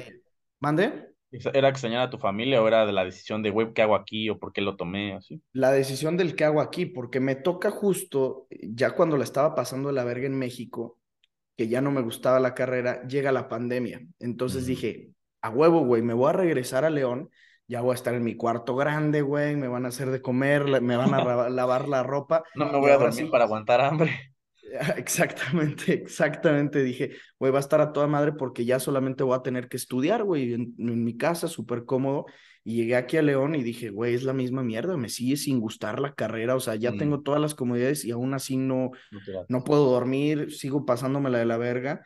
Y fue un día en el que exploté, cabrón. Y, y siempre tenía como este chip, ya cuando me la estaba pasando mal, este chip de recordar mi infancia y mi pasión y el fútbol y que soy bueno hablando, dije, a ver, si soy bueno hablando, lo estoy ejerciendo más o menos en la carrera de derecho, pero si lo combino con algo, hablar de algo que me mame, dije, güey, puedo ser algo chingón. Pero luego vienen estos miedos que seguramente tu familia o, tus, o tú mismo te, te y juzgar. a ti en la mente de, el periodista no gana bien, necesitas palancas, te vas a morir de hambre, el comunicólogo es un güey sin vocación, su puta madre, todos los pinches paradigmas que hay alrededor. y entonces, pues me agarré los huevos y obligado, porque te digo, me la estaba pasando mal de ya decirle a mis jefes, pues quiero hacer esto, cabrón. Y en un principio fue como de, ok, pero a ver, ¿qué pedo, güey? O sea, ¿qué quieres hacer? ¿A qué te vas a dedicar? ¿Cómo? Eh, ¿Dónde? Y yo les dije, pues mira, de aquí eh, al verano, o sea, en este verano, antes de salirme, voy a empezar a hacer TikToks. Quiero probarme porque es lo único que puedo hacer ahorita. No puedo llegar a ESPN. Hola, buenas tardes, soy Santiago Padilla. Estamos en medio de una pandemia cabrona. pónganme al lado de José Ramón Fernández porque me iban a mandar a la verga. Pero TikTok, pues lo tenía en mi teléfono y empecé, güey, a subir videos diarios y pues como que mi familia dijo que, a ver, pues no que me estuviera pegando de 100 mil seguidores, ni mucho menos, pero pues fue como de, si es lo que realmente quieres, juegue, vamos y vamos con todo y, así ha sido. Y la neta, no mames, no me arrepiento, pero nunca. Ya lo disfrutas, güey, ya estás feliz, güey, ¿no? Totalmente, y eso que sé que llevo dos años y medio pegándole a tres haciendo esto, me quedan 50 o 60 o muchos más, no sé cuánto me quede, pues, pero yo digo, no quiero dejar de hacer esto jamás en mi vida, sea la forma en la que sea, güey, pero no quiero dejar de hablar de deporte. Güey, tus papás son eh, serios, eh, regañones, o te dieron, güey, si te apoyamos, o no, al, principio no fue como de, güey, ¿estás seguro? Güey, ¿por qué? No mames. No, la neta siempre me apoyaron, pero fue como de, ok, te vamos a apoyar, pero háblame como con estructura, ¿sí me entiendes? O sea, de no vamos a apoyar, pero no así de, ay, porque te quieres salir porque estaba muy difícil la universidad, o te quieres meter a comunicación porque está muy fácil la carrera, no, o sea, dime que te quieres salir, o sea, demuéstrame que te quieres salir y te quieres cambiar a esto porque realmente quieres hacer esto, no por huevón, güey. Entonces ya cuando vieron eso fue como de, venga, vamos con todo, cabrón, y me apoyan al 100 al día de hoy, muy cabrón. Siempre hago esta pregunta a los invitados cuando tocamos lo de la pandemia. Desafortunadamente hubo pérdidas, está culero. Afortunadamente, no sé, para ti, Santi, pero para mí no hubo pérdidas mayores, afortunadamente por lo del COVID, etcétera. Pero si hoy te preguntaran si quisieras repetir la pandemia desde el primer día, ¿lo harías? Verga, está, está muy buena la pregunta. Yo sí tuve una pérdida cercana a mi abuelo paterno que me llevaba. No, el paterno, el por, por, el lado de Padilla, que, que es con el que yo iba todos los fines a ver a la fiera. O sea, de hecho, mm, la última vez que me tocó verlo este, bien fue en un partido de la fiera. Fue la mm, semifinal o cuartos de final de León, no me acuerdo. Pero, o sea, era la fiera y era hablar de fútbol y era fan del podcast de Padilla. Y, o sea, no mames, era una realidad. ¿Tiene poquito? Sí, falleció el, primero de enero del 2022, güey. O sea, hace un año. Ah, güey. Igual mi, abuelo falleció el primero de diciembre, pero del 2021, o sea, un mes así, más o menos. nada de eso. Pero sí, él falleció de COVID. Entonces, por eso me cuesta decirte de que, verga, sí la repetiría porque digo, güey, pues perdí a mi abuelo, cabrón. Pero, por el otro lado, a nivel personal, digo, la repetiría, repetiría una y mil veces. No el hecho de estar encerrado, sino el hecho de que en pandemia me di cuenta de qué era lo que yo quería hacer. En pandemia me di cuenta que era bueno en lo que estoy haciendo ahorita. En pandemia conocí a mucha gente que me sirve para hoy en mi podcast y en lo profesional. O sea, e, en todo lo laboral te diría, no mames, güey, tráemela de vuelta, cabrón. Pero bueno, a lo mejor ahorita ya no, porque ahorita ya no necesito como tener un cambio en mi vida. Pero sí, Exacto, pero sí, en, sí la pandemia me ayudó muchísimo a, sentar cabeza y a decir, ¿qué es lo que quieres, cabrón? A ver, no puedes salir de tu casa, vas a tener que estudiar derecho encerrado en un cuarto sin poder salir de tu casa. ¿Quieres hacerlo durante dos semanas o una cuarentena o quién sabe cuánto vaya a durar esta mierda? Y ahí fue cuando dije, yo no quiero hacer esto, cabrón. Yo quiero estar encerrado, pero hablando de fútbol y viendo fútbol y fue lo que decidí, güey. ¿Tú le repetirías? Yo Sí, güey. También por lo mismo, porque un día en pandemia dije, güey, quiero hacer un podcast. O sea, güey, ¿sabes? Porque yo soy uno, güey. O sea, soy uno y decía, bueno, yo puedo hablar de, noticias, güey, pero creo que necesitan a otra persona menos que te diga, no, güey, estás pendejo, no, ¿sabes qué? ¿Sabes? Porque yo decía, güey, bueno, a lo mejor hay mil güeyes haciendo noticias de deportes y a lo mejor hay 500 haciendo historias, o sea, entrevistas. O a lo mejor puedo pegarle con las historias. Me gusta, güey, o sea, me gusta investigar, güey, platicar con los invitados. Al principio era contar historias como de, bueno, les cuento la historia de Messi, Messi nació. De repente dije, bueno, voy a invitar a un güey, e invité a un amigo que en ese momento estaba en Toluca, en la sub-20, fue mi primer invitado. Luego empecé a invitar a, me salió Claudio Suárez, luego invité a Alejandro mm. la clavadista, que hay una historia muy cagada porque en 2012 a mí me gustaba, o sea, yo era, ella era una niña, 15 años, y tenía Yo tenía 10, entonces, güey, no mames, me encanta. Y un día me acordé, güey, no mames, jálate. Y está cagado porque justo la última entrevista que dio antes de ir a Tokio fue conmigo. Entonces dije, no mames, verguísima. Sí, güey, entonces creo que yo la repetiría porque igual fue lo que me dijo, güey, vas sobres. O sea, más o menos parecido, güey, y te iba a decir lo mismo. Hay una persona arriba, que tu abuelo, en este caso mi abuelo, que ahora nos ve y yo creo que deben estar orgullosos de, güey, 20, 21 años y estar ya platicando con gente, relacionándote, que la gente hable de ti, creo que eso está también súper chingón.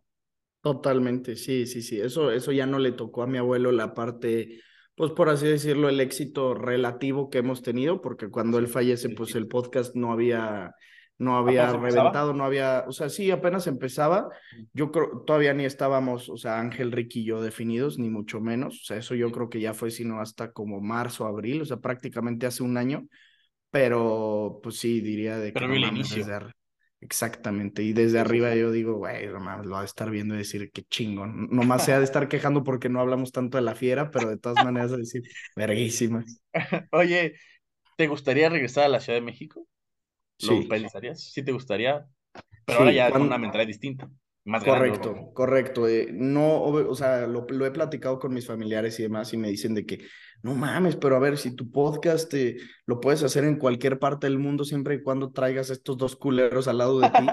y, es una realidad y eso está bien chingón. o sea, a mí, uno de mis sueños sería viajar con mis amigos, que son estos dos güeyes. O sea, tengo muchos otros más, pero poderme ir con ellos a cualquier parte del mundo y pasarme la verguísima, ver deporte y así pero también en la Ciudad de México, las veces que hemos ido, te relacionas con gente que habla el mismo idioma que tú, cabrón. o sea, que, que ya no solo es un güey que trabaja en cualquier empleo, sino que estás hablando con gente del medio y es como decir, güey, estoy en...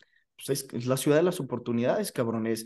Si quieres, ¿dónde, está TV Azteca? En el DF. ¿Dónde está ESPN? En el DF. ¿Dónde está el Fox Sports? Eh, en Ciudad de México. Todo, Televisa, todo, güey. Estás ahí. Yo creo que no sé si tarde o temprano lo vayamos a hacer, o sea, no lo tenemos como planeado de que, venga, para 2024 vámonos, pero sí lo hemos hablado y sí es como de, pues, a ver, si se da la oportunidad, juegue, güey.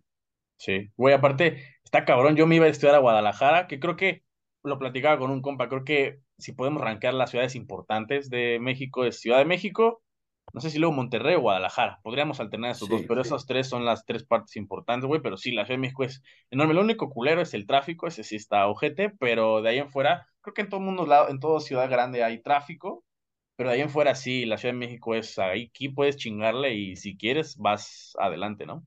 Sí, totalmente, güey. O sea, mira, la ventaja que yo tenía cuando vivía allá, yo vivía muy, muy cerca de, de mi escuela, me iba a pata, güey, entonces realmente nunca tuve quejas del tráfico. Eh, cuando salía, pero te digo, como estaba yo bien perro deprimido, ni salía de mi departamento.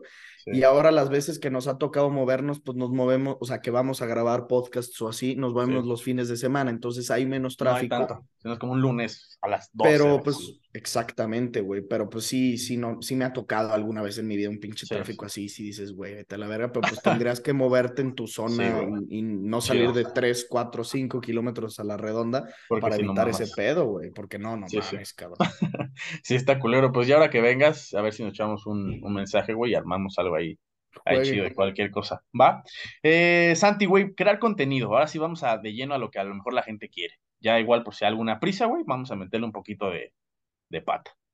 Mucha gente, mis amigos, sobre todo de la uni, luego entre clases, ya sabes que hay clases así aburridas de teoría de esta madre o pensamiento de esta madre. O sea, comunicación, debe haberlas en todas, pero hay dos, tres así bien no, feas. La neta es como de, güey, no mames, ¿para qué verga me enseñan esto? Mis amigos dicen, güey, es que siempre estás cortando clips, siempre estás eh, anotando tus entrevistas, siempre estás haciendo algo, güey. Para ti, ya lo platicamos al inicio, esa parte de no tener un descanso, de chingarle, de tener esa constancia, ¿te gusta? ¿Disfrutas hacerlo bajo presión? ¿Tienes así tus tiempos de, bueno, estoy ordenado y Santiago Padilla de esto, de esta hora a esta hora, hace esto, y de esta hora a esta hora, hace aquello. O es así como de, güey, tengo tiempo, le adelanto, tengo tiempo, hago esto, tengo tiempo, hago otro. Fíjate que me, me he sorprendido a mí mismo porque yo siempre había sido un güey de, de último momento, o sea, con las tareas o con cualquier actividad y así siempre, güey. Y pues yo dije, verga, me caga ser así, güey. Pero fíjate que cuando empieza con el podcast y tengo que sacar clips y en el momento cuando, antes cuando yo editaba, tengo que editar el podcast o tengo que subir el podcast, que eso lo hago todavía, o sea, el editor me manda el, el podcast editado y yo lo tengo que subir a YouTube para poner los anuncios y las etiquetas, el título, la miniatura y todo eso. Y fíjate que me he vuelto muy estructurado y eso lo agradezco. O sea, por ejemplo, antes de grabar contigo, eh, se fue la luz aquí en mi casa y el podcast se publica a las 5. Eh, la luz se fue como a las cuatro y media. Si, si hubiera sido el Santiago Padilla de hace dos años, hubiera dicho, güey, pues pongo el podcast a subirlo a las 4.40 y se alcanza a subir a las 5, no hay ningún pedo. Pero porque ahora soy muy estructurado, siempre llegando a la universidad a las 3 el viernes, empiezo a subir el podcast para, no sé, o sea, no hay una razón en específico, pero lo dejo subido desde dos horas antes. Cabrón, si no hubiera hecho eso, si hubiera ido la luz, qué chingados hubiera hecho. No hubiera habido podcast, o sea, no hubiera habido podcast puntual. Que nos ha pasado ciertas ocasiones de que se tiene que retrasar el podcast y al final no hay tanto pedo. La raza lo entiende y por media hora o una hora o dos horas que salga tarde, no hay pedo. Pero lo queremos hacer estructurado, o sea, ¿sí me entiendes? de que... Exacto, y, y, así es como me, me, he encontrado y también me sirve para, eh, o sea, descansos, cabrón, ¿sí me entiendes? O sea, si yo no hubiera sacado clips desde antes, pues no me hubiera podido echar la siestecita después de comer y la siestecita después de comer es básico y entonces yo siento que, que si, si, si manejas todo bien estructurado, al menos en esto, en la escuela sigo siendo un descague y en muchas otras cosas soy un güey de la verga para contestar en WhatsApp y así, pero en el podcast soy muy estructurado y eso me deja de que pues ahorita que acabe pues puedo irme con mis cuates y no tengo preocupación alguna porque ya tengo clips guardados para todo el fin de semana, porque ya lo hice desde antes, güey. Sí, güey. Eso aparte te ayuda un chingo, justamente porque ya no estás sobre la prisa. Verga, ya son las dos, tengo que subir clip. Verga, no mames, no he subido un TikTok en todo el día, ¿sabes? O sea, ese tipo de cosas. Creo que hasta lo disfrutas. O sea, si realmente ya lo dijimos, te gusta un chingo hacer esto, nos gusta hacer un chingo esto, si te gusta algo, disfrutas hacerlo y no es como de, verga, espérame, ¿sabes? Y volvemos a lo mismo que dijimos al inicio del podcast, que cuando sientes que hay como alguien esperando o una posibilidad de que gente lo vea, sientes esta responsabilidad de, lo tengo que hacer, güey. Entonces, yo sé perfectamente que si en este episodio no saco clips, a lo mejor el podcast le termina a ir muy bien. O sea, le termina a ir bien o normal pero sé que si saco clips, o sea, que no es de huevo, le puede ir mejor, porque hay gente a la que puedo, hay un target que no he descubierto, que la puedo descubrir con un buen clip, entonces digo, lo hago, güey, y no me cuesta trabajo porque digo, es por beneficio del podcast, cabrón. Cuando lo ves así como por beneficio de mi bebé, de mi chiquito, de mi podcast, güey, lo que sea, los vergazos, vamos, cabrón. Güey, justamente eso, güey, a la inversión. Lo platicamos al principio y no, no toqué el tema cuando lo estábamos platicando, güey hay que invertirle, ¿estás de acuerdo? Cámaras, radio, bueno, la madre está de los micrófonos, eh, luz, productor, editor, ese tipo de cosas, la mesa. Eh, al principio veía que estaba en una mesa, me aventé uno de hace un montón, creo que cuando todavía ni, ni Ángel ni Ricky estaban así como bien, había otros güeyes que eran como sus copias. Estaba una mesa, güey, o sea, un mantel, y ahorita ya se ve luz, micrófonos, güey, ya todo bien estructurado, pero obviamente hay que invertirle, ¿estás de acuerdo? Sí, güey, yo lo que siempre he dicho cuando me preguntan de que qué pedo con tu podcast, cuánto le invertiste, yo les digo, en un inicio cero pesos. Tenía este micrófono comprado desde antes que me costó 40 dólares, que si ven los primeros episodios es con este micrófono, y con mi teléfono, eh, un pinche aro de luz que me costó 150 pesos. Con esto lo, lo conectaba a la computadora, me grababa el audio, con el teléfono y un aro de luz ahí puesto, ponía a grabar una hora y se grababa pero luego cuando ya fui más en serio con el podcast, cuando conseguimos de hecho la monetización, sin saber qué pedo, si se iba a monetizar bien o no, dije, ¿sabes qué? Quiero invertirle, ahí me apoyaron mis familiares. Este, y sí fue una inversión de compramos tres cámaras, compramos la interfaz de audio. Caras, ¿no? Sí, sí, sí, o sea, agarramos las más baratitas pero unas Canon, pero sí nos costaron como 650 dólares cada una. O sea, sí fue una inversión cabrona.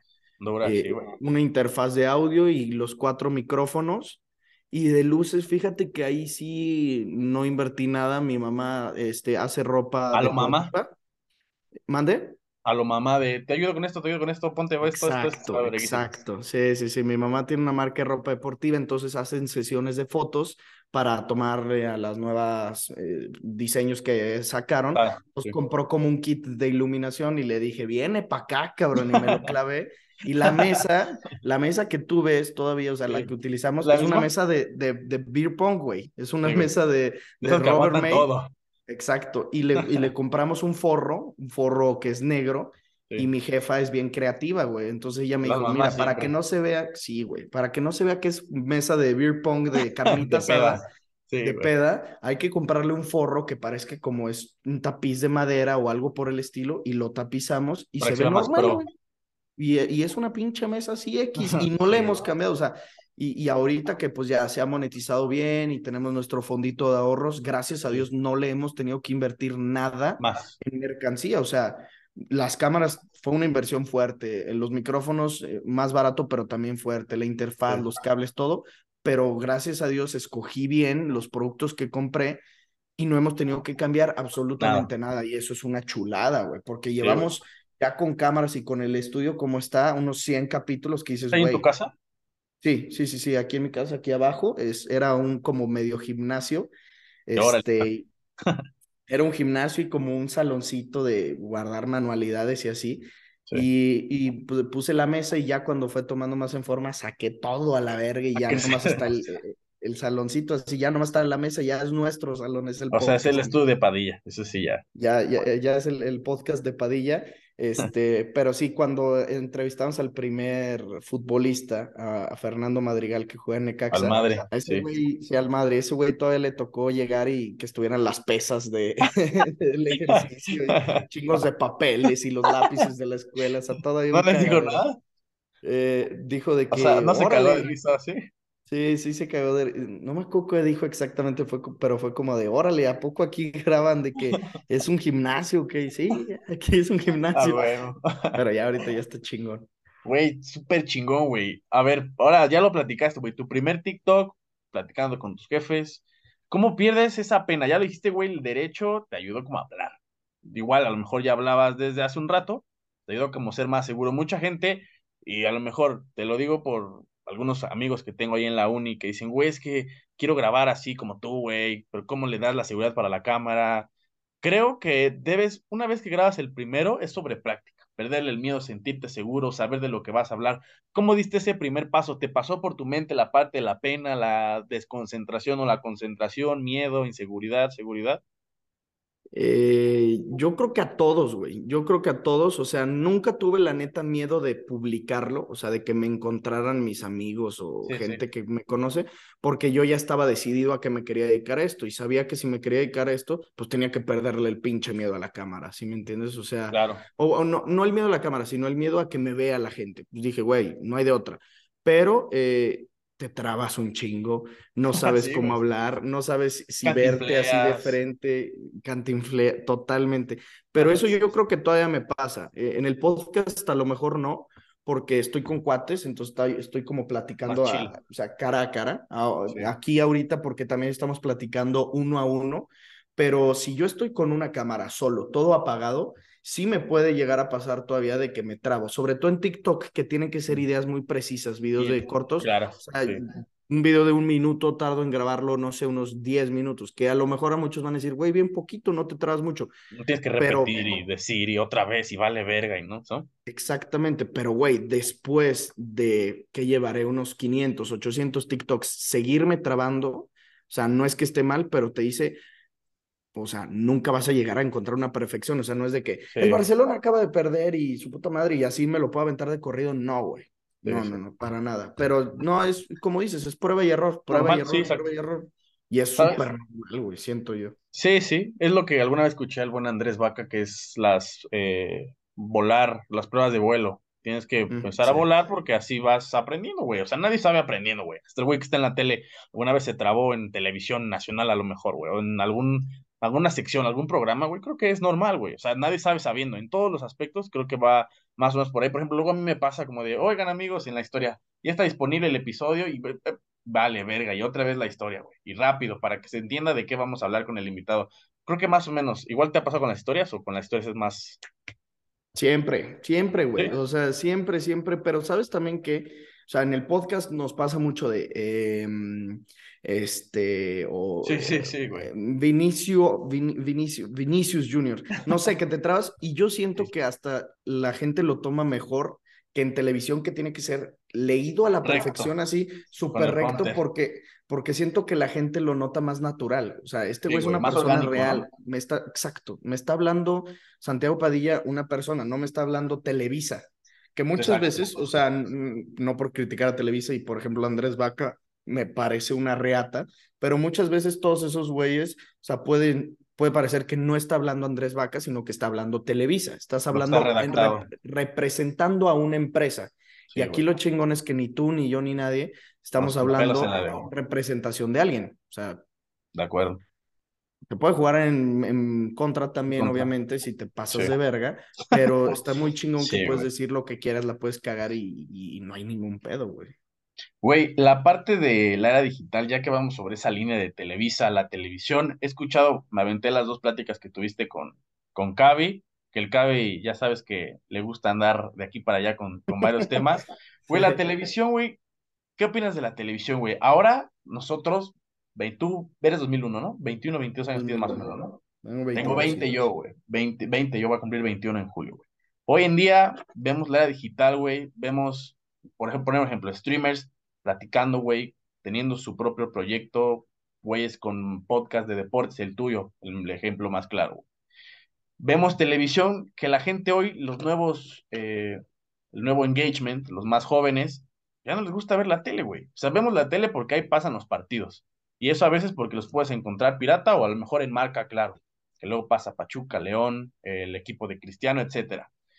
¿Cómo ves la televisión, güey? O sea, te lo pregunto porque el otro día que Cavi te hacía esa pregunta, güey, yo me puse a pensar, y por ejemplo, yo veo el podcast de Roberto, que también tiene invitados uno a uno, y es su proyecto, güey. Ese es su proyecto principal, es su hijo, ya lo dijiste hace rato, es su hijo, güey. De ahí saca patrocinios, viaja, va a ver a los invitados, lo patrocinan para ir al mundial como fue con Qatar. Es su proyecto. De ahí fuera tiene libros, etcétera, etcétera, conferencia a lo mejor. A ti, ¿cómo, ¿cómo, te ves? Eh, ¿Cómo se ve Santiago Padilla, güey? ¿Te gusta la tele? ¿Le cerrarías la puerta? ¿Lo dejas abierto o lo dejas en el aire? Porque he escuchado que también te gustaría tener tu proyecto, güey, y que nadie te diga qué hacer.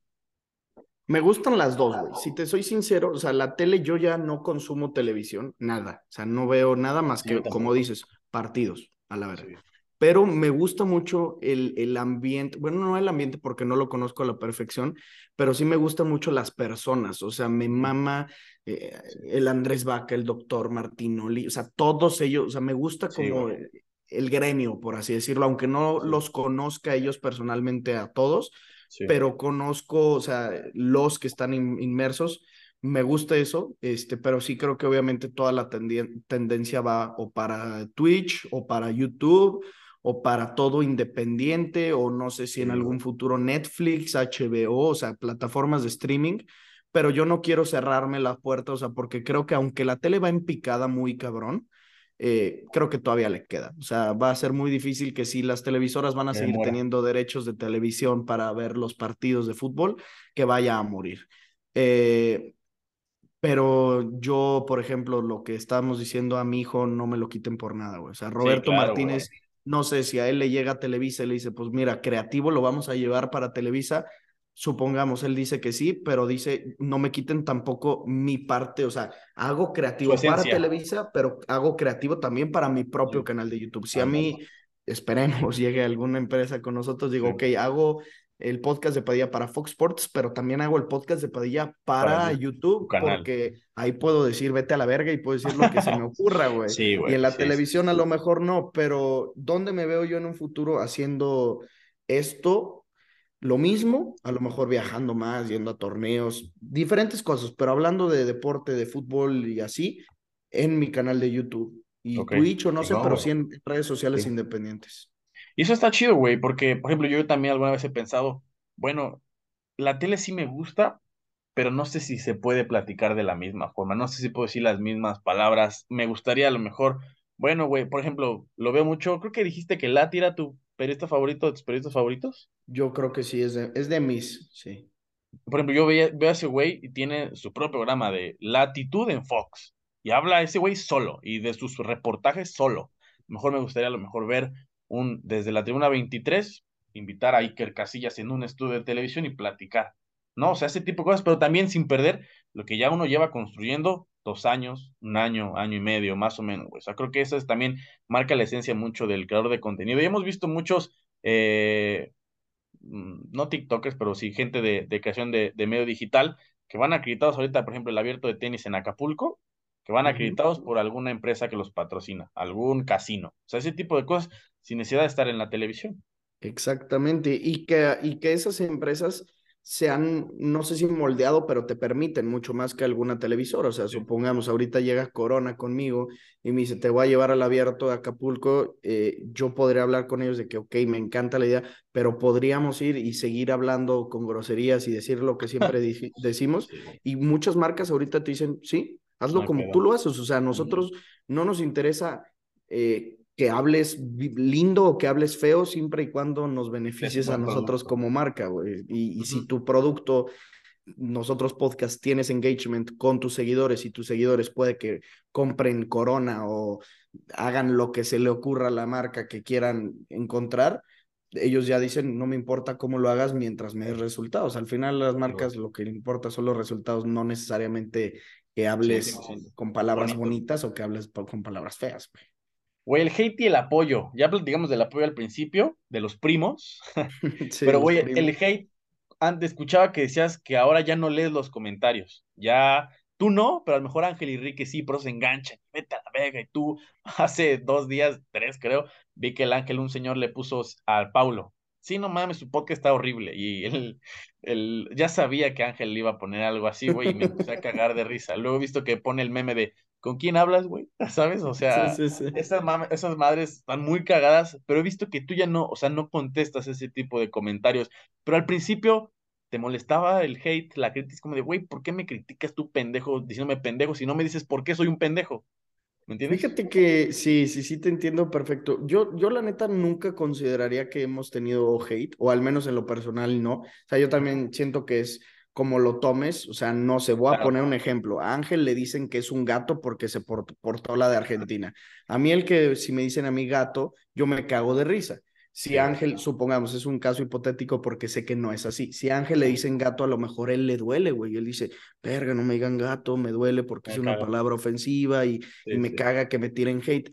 Yo la neta no creo que hemos tenido hate porque para mí el que tenga hate es que me pongan chinga tu perra madre, te quiero muerto, esto, o sea, que te ofendan. Y la neta, siento que nosotros, seguramente ha habido alguno que otro que sí nos ponga cosas así, como por ejemplo ese señor de, de que Ángel le contestó, a lo mejor sí lo hacía con, con intención de ofendernos, pero la mayoría yo creo que son güeyes que quieren mamar, o sea, primos que quieren de que cállate pancilla, eres un gato, cállate Ángel, eres un gato, te amo, y cosas así que dices, ¿qué pedo? Es súper pero, te amo. Ajá, pero no, la neta es que no leo comentarios, o sea, sí leo. que te pongan no sabes, o este güey no le sabe. O, por ejemplo, los argentinos, cuando no te pasó que cuando hablabas de Argentina o México en el Mundial te ponían, no mames, mexicano, que no sé qué, cosas así. Sí, pero, o sea, sí los leo, o sea, sí leo de repente, pero fíjate que no soy una persona que se enganche fácilmente. Mm, o sea, porque como, como no, ajá, la neta, y, y, me gusta mucho leer retroalimentación, güey, lo estábamos platicando al principio, o sea, que me hablen para buscar decirme, oye, ¿sabes qué, Padilla? Esta idea estaría chingona, o esto quítale, esto no me gustó, eso me fascina, y eso siento que es indispensable. Pero como tal, hay muchos comentarios que dices, güey, es irrelevante si, lo, si los ponen o no, y por eso a lo mejor no leo tantos, pero como no, no sé quién es la persona a la que me está tirando hate o me está tirando mierda, pues no me engancho. E igual, güey, en persona, o sea, el día que tú y yo nos conozcamos, si tú andas con la mano pasadita y me estás tirando mierda, vas a ver que no soy un güey que se arde, no soy un güey que se engancha, aunque me gusta tirar, ¿sí me entiendes? sí, sí, sí, soy, un güey que tira, exacto, soy un güey que tira, soy un güey que aguanto porque me gusta mucho ese pedo, pero no, o sea, nunca es más, ni siquiera antes de, de, tener seguidores o de hacer esto, jamás en mi puta vida comentaba para tirarle mierda a analistas o a fan 10 o a nadie, güey, no soy, no, sé, no, soy un güey así. Por eso una, vez, una vez me pasó nada más con Álvaro Morales, que ya sabes que ahora cualquier tweet que te encuentren ya es como de, no mames, verga, entonces como dos veces me enganchabas como de, güey, ¿por qué le tiras al Messi o a las Chivas? Ya después ya los borré y dije, no, güey, ya, relax, vamos a borrarlos porque no mames. Y era aparte, pues ya digo, yo estaba más morro y ahorita ya digo, güey, no, era innecesario el poner, güey, vete a la verga, gordo, o no sé, cosas así, güey. Que, no quede evidencia. Sí, exacto, por ejemplo, ¿sabes a quién veo que tengo un amigo que le tiraba un buen al Paulo? Al mm. gordo Pix y le ponen, güey, estás bien pendejo, gordo, o que te pongan de portero en vez de Ochoa, mamá, es así, güey, ahorita ya lo ama un chingo y le mama, güey. O sea, creo que le pasó hasta, creo que a Ricky, ¿no? Fue sí, era lo que te decía. Y cosas así, ¿no? Sí, sí, sí, que eh, Ricky estuvo en un grupo suyo y creo que perdieron banco, rompieron banco, algo así que le puso chinga tu madre y luego ya pues este se conocieron a raíz del podcast. El tiempo los unió y que el pinche Paulo se mete la conversación a la verga. Aparte, yo creo que el Ricky ni se acordaba y el Pablo le, le recordó, güey. No, creo que sí se acordaba, güey. Porque o sea, me, sí, porque... no más, ojalá no lo lea. Sí, sí, sí, porque me dijo Ricky que cabrón, me acaba de seguir el gordo, güey. Y yo que le puse esto, puta madre. Y así. Sí, güey, sí está cabrón, la neta. Oye, Santi, ahora vamos a hablar un poquito del podcast. La gente ahorita ya ve los videos, un chingo de vistas. Arriba de 50 mil, 60 mil, 100 mil vistas, un chingo. Video reacción, análisis, carrilla, tier list, cualquier cosa. Pero antes, eh, por ahí veía una entrevista no me acuerdo qué mexicano histórico fue, fue la Tota Carvajal. Correcto. Con la Tota Carvajal, con el Warrior, con el buen Rob Testas, el Mike Máquina del Mal ahí en sus inicios también. ¿Quién más estaba? Un directivo de León también lo platicaste con él. El director mm, deportivo. El de León, platicaste con. con Nacho González. Con Nacho González, con el. ¿Cómo se llama el que se Tottenham? Ah, el Velasco con Velasco, o sea, con güeyes igual ahí creando contenido. ¿Cómo fue eh, los primeros inicios del podcast de Padilla, que en su momento eran entrevistas? Me acuerdo, me puse a stalkearte en tu Instagram, ya sabes, y veía que ponía, pusiste una foto, antes eran como fotos de futbolistas y la noticia. Después empezaste a platicar tú. ¿Cómo fue, cómo nace la idea del, del podcast? Ya platicaste que tienes esa idea, pero los primeros videos, ¿cómo los recuerdas tú, güey? Que mucha gente, quizás los fans, los primos primos, se acuerdan pero habrá otros que apenas te conocen que no los habrán visto. Correcto, prueba y error, literalmente. O sea, siempre cuando yo subía videos a, TikTok o videos cortos a Instagram o hacía videos de opinión en YouTube, siempre sentía como que me faltaba. Y yo siempre había sido muy fan del, de la última palabra, de fútbol picante, y yo dije, yo quiero eso, güey. A lo mejor en, ese tiempo de pandemia que estaba muy de moda, ¿te acuerdas las entrevistas que hacía Javier Alarcón, eh, de Entre Camaradas? yo decía, yo quiero hacer algo así, güey, pero yo lo quiero hacer presencial. Pero cabrón, en pleno de una, en medio de una pandemia, yo viviendo en León sin tener relación con nadie de gente dentro del medio deportivo, fue cuando dije, pues a ver, voy a empezar con los, los TikTokers o creadores de contenido que me siguen o que conozco. Y fue así como empezaron estos videos en videollamada, pero yo quería hacerlo presencial a la de a huevo. Y entonces tenía pues estas limitantes, ¿no? De León, eh, no me conocía el Chapito Montes, no me conocían los periodistas de aquí de León, eh, etcétera, etcétera. Y fue cuando aterricé con la idea de, pues sabes qué, güey, yo en secundaria, en prepa, en primaria, siempre me peleaba con mis amigos. ¿Por qué no empiezo a invitarlos? de aquí a que yo me vaya a la Ciudad de México a vivir o de aquí a que yo me haga de un nombre y ya luego empiezo a invitar periodistas o futbolistas o ya que despegue ya a la verga, o sea, me, me voy al rifle y ya empiezo con la gente que yo quiero platicar. Y, y, y por una circunstancia u otra se dio la casualidad y la chingonería de que ya no solo era hacerlo con mis amigos para de aquí a que yo me haga popular y luego ya me vaya a entrevistar, sino que ahora con mis amigos estoy entrevistando a gente popular, periodistas, futbolistas, y yo ahorita si me dices, güey, ¿te gustaría hacer ese plan inicial de irte tú solo a la Ciudad de México y ahora entrevistar a, no sé, Andrés Vaca? Yo te diría, no, yo quiero hacerlo, pero con Ángel y con Ricky a mi lado. Y digo, eso está chingoncísimo porque, una, estoy haciéndolo con amigos, dos, estoy platicando X, o sea, no tiene como tal una estructura, y tres, al mismo tiempo puedo estar invitando a esa gente que yo quería invitar, ¿sí me entiendes? Desde el inicio. Entonces, yo creo que fue prueba y error, fuimos cambiando muchas veces. O sea, si tú te fijas también en los primeros invitados que tuvimos, eh, hacíamos, o sea, de mis amigos, subíamos un video cada 10 días, un video cada semana, y era de temas como en específico que no pasaran de moda. Y ya luego fue, fue cuando nos fuimos dando cuenta de que, güey, la gente quiere que hables de lo que pasó el fin de semana, quiere que hables de lo que pasó en la Champions. Y entonces fue cuando dijimos, güey, pues no podemos subir uno a la semana necesitamos subir tres y necesitamos hablar de las noticias. Y de repente, cuando no haya temas, una tier list. Y de pero todo fue, fueron surgiendo las ideas. O sea, jamás fue de que en el primer episodio yo ya tenía claro que íbamos a llegar al episodio de hoy, al 187, así como estamos. Jamás, güey. Aparte, todo fue llevándose de la mano, güey. O sea, creo que eso, eso es lo chido de las cosas, de la mayor parte de las cosas, que todo va de forma orgánica. No hay que forzar las cosas porque se van dando solitas, sin apresurarlas, que lleven su ritmo, güey. No, no hay que empezar a correr cuando aún no sabes gatear o aún no sabes caminar, ¿no? Exacto, güey. Sí, no, totalmente. Yo creo que no me arrepiento de nada de lo que hayamos hecho. O sea, nos pasó de perder audios, perder video, eh, o sea, cosas así que, que te frustran bien cabrón o a la hora de la editada que ya lo tenías terminado y se te borra. O sea, muchas cosas así, pero dices, es que si no hubiéramos pasado por todo eso, yo no sé qué chingos hubiéramos hecho ahorita. O por ejemplo, si yo hubiera dicho en un inicio, sabes que yo no sé editar y hubiéramos contratado un editor, güey, el primer dólar lo generé como seis meses después de que empezamos el podcast. O sea, ¿con qué le hubiéramos pagado ese cabrón? Y, eso también me sirvió porque yo aprendí a editar, entonces ahora cualquier pedo que tengamos yo puedo editar o, cualquier cosa, o sea, mucho de, todo lo que tenemos, del equipo que tenemos, Ricky Ángel y yo lo sabemos manejar a la perfección, güey, porque es, nos vamos a México y desmonta, cabrón, todo y dóblalo así, y conecta tú la, con la cámara. bien, que se escuche, que todo ya lo, lo sabemos y eso está bien chingón, que eso, por ejemplo, no pase en la tele porque todo ya tienes ahí a los productores y chingo de gente trabajando, y eso está reata que nosotros mismos nos encargamos de lo que nosotros producimos. Ah, sí.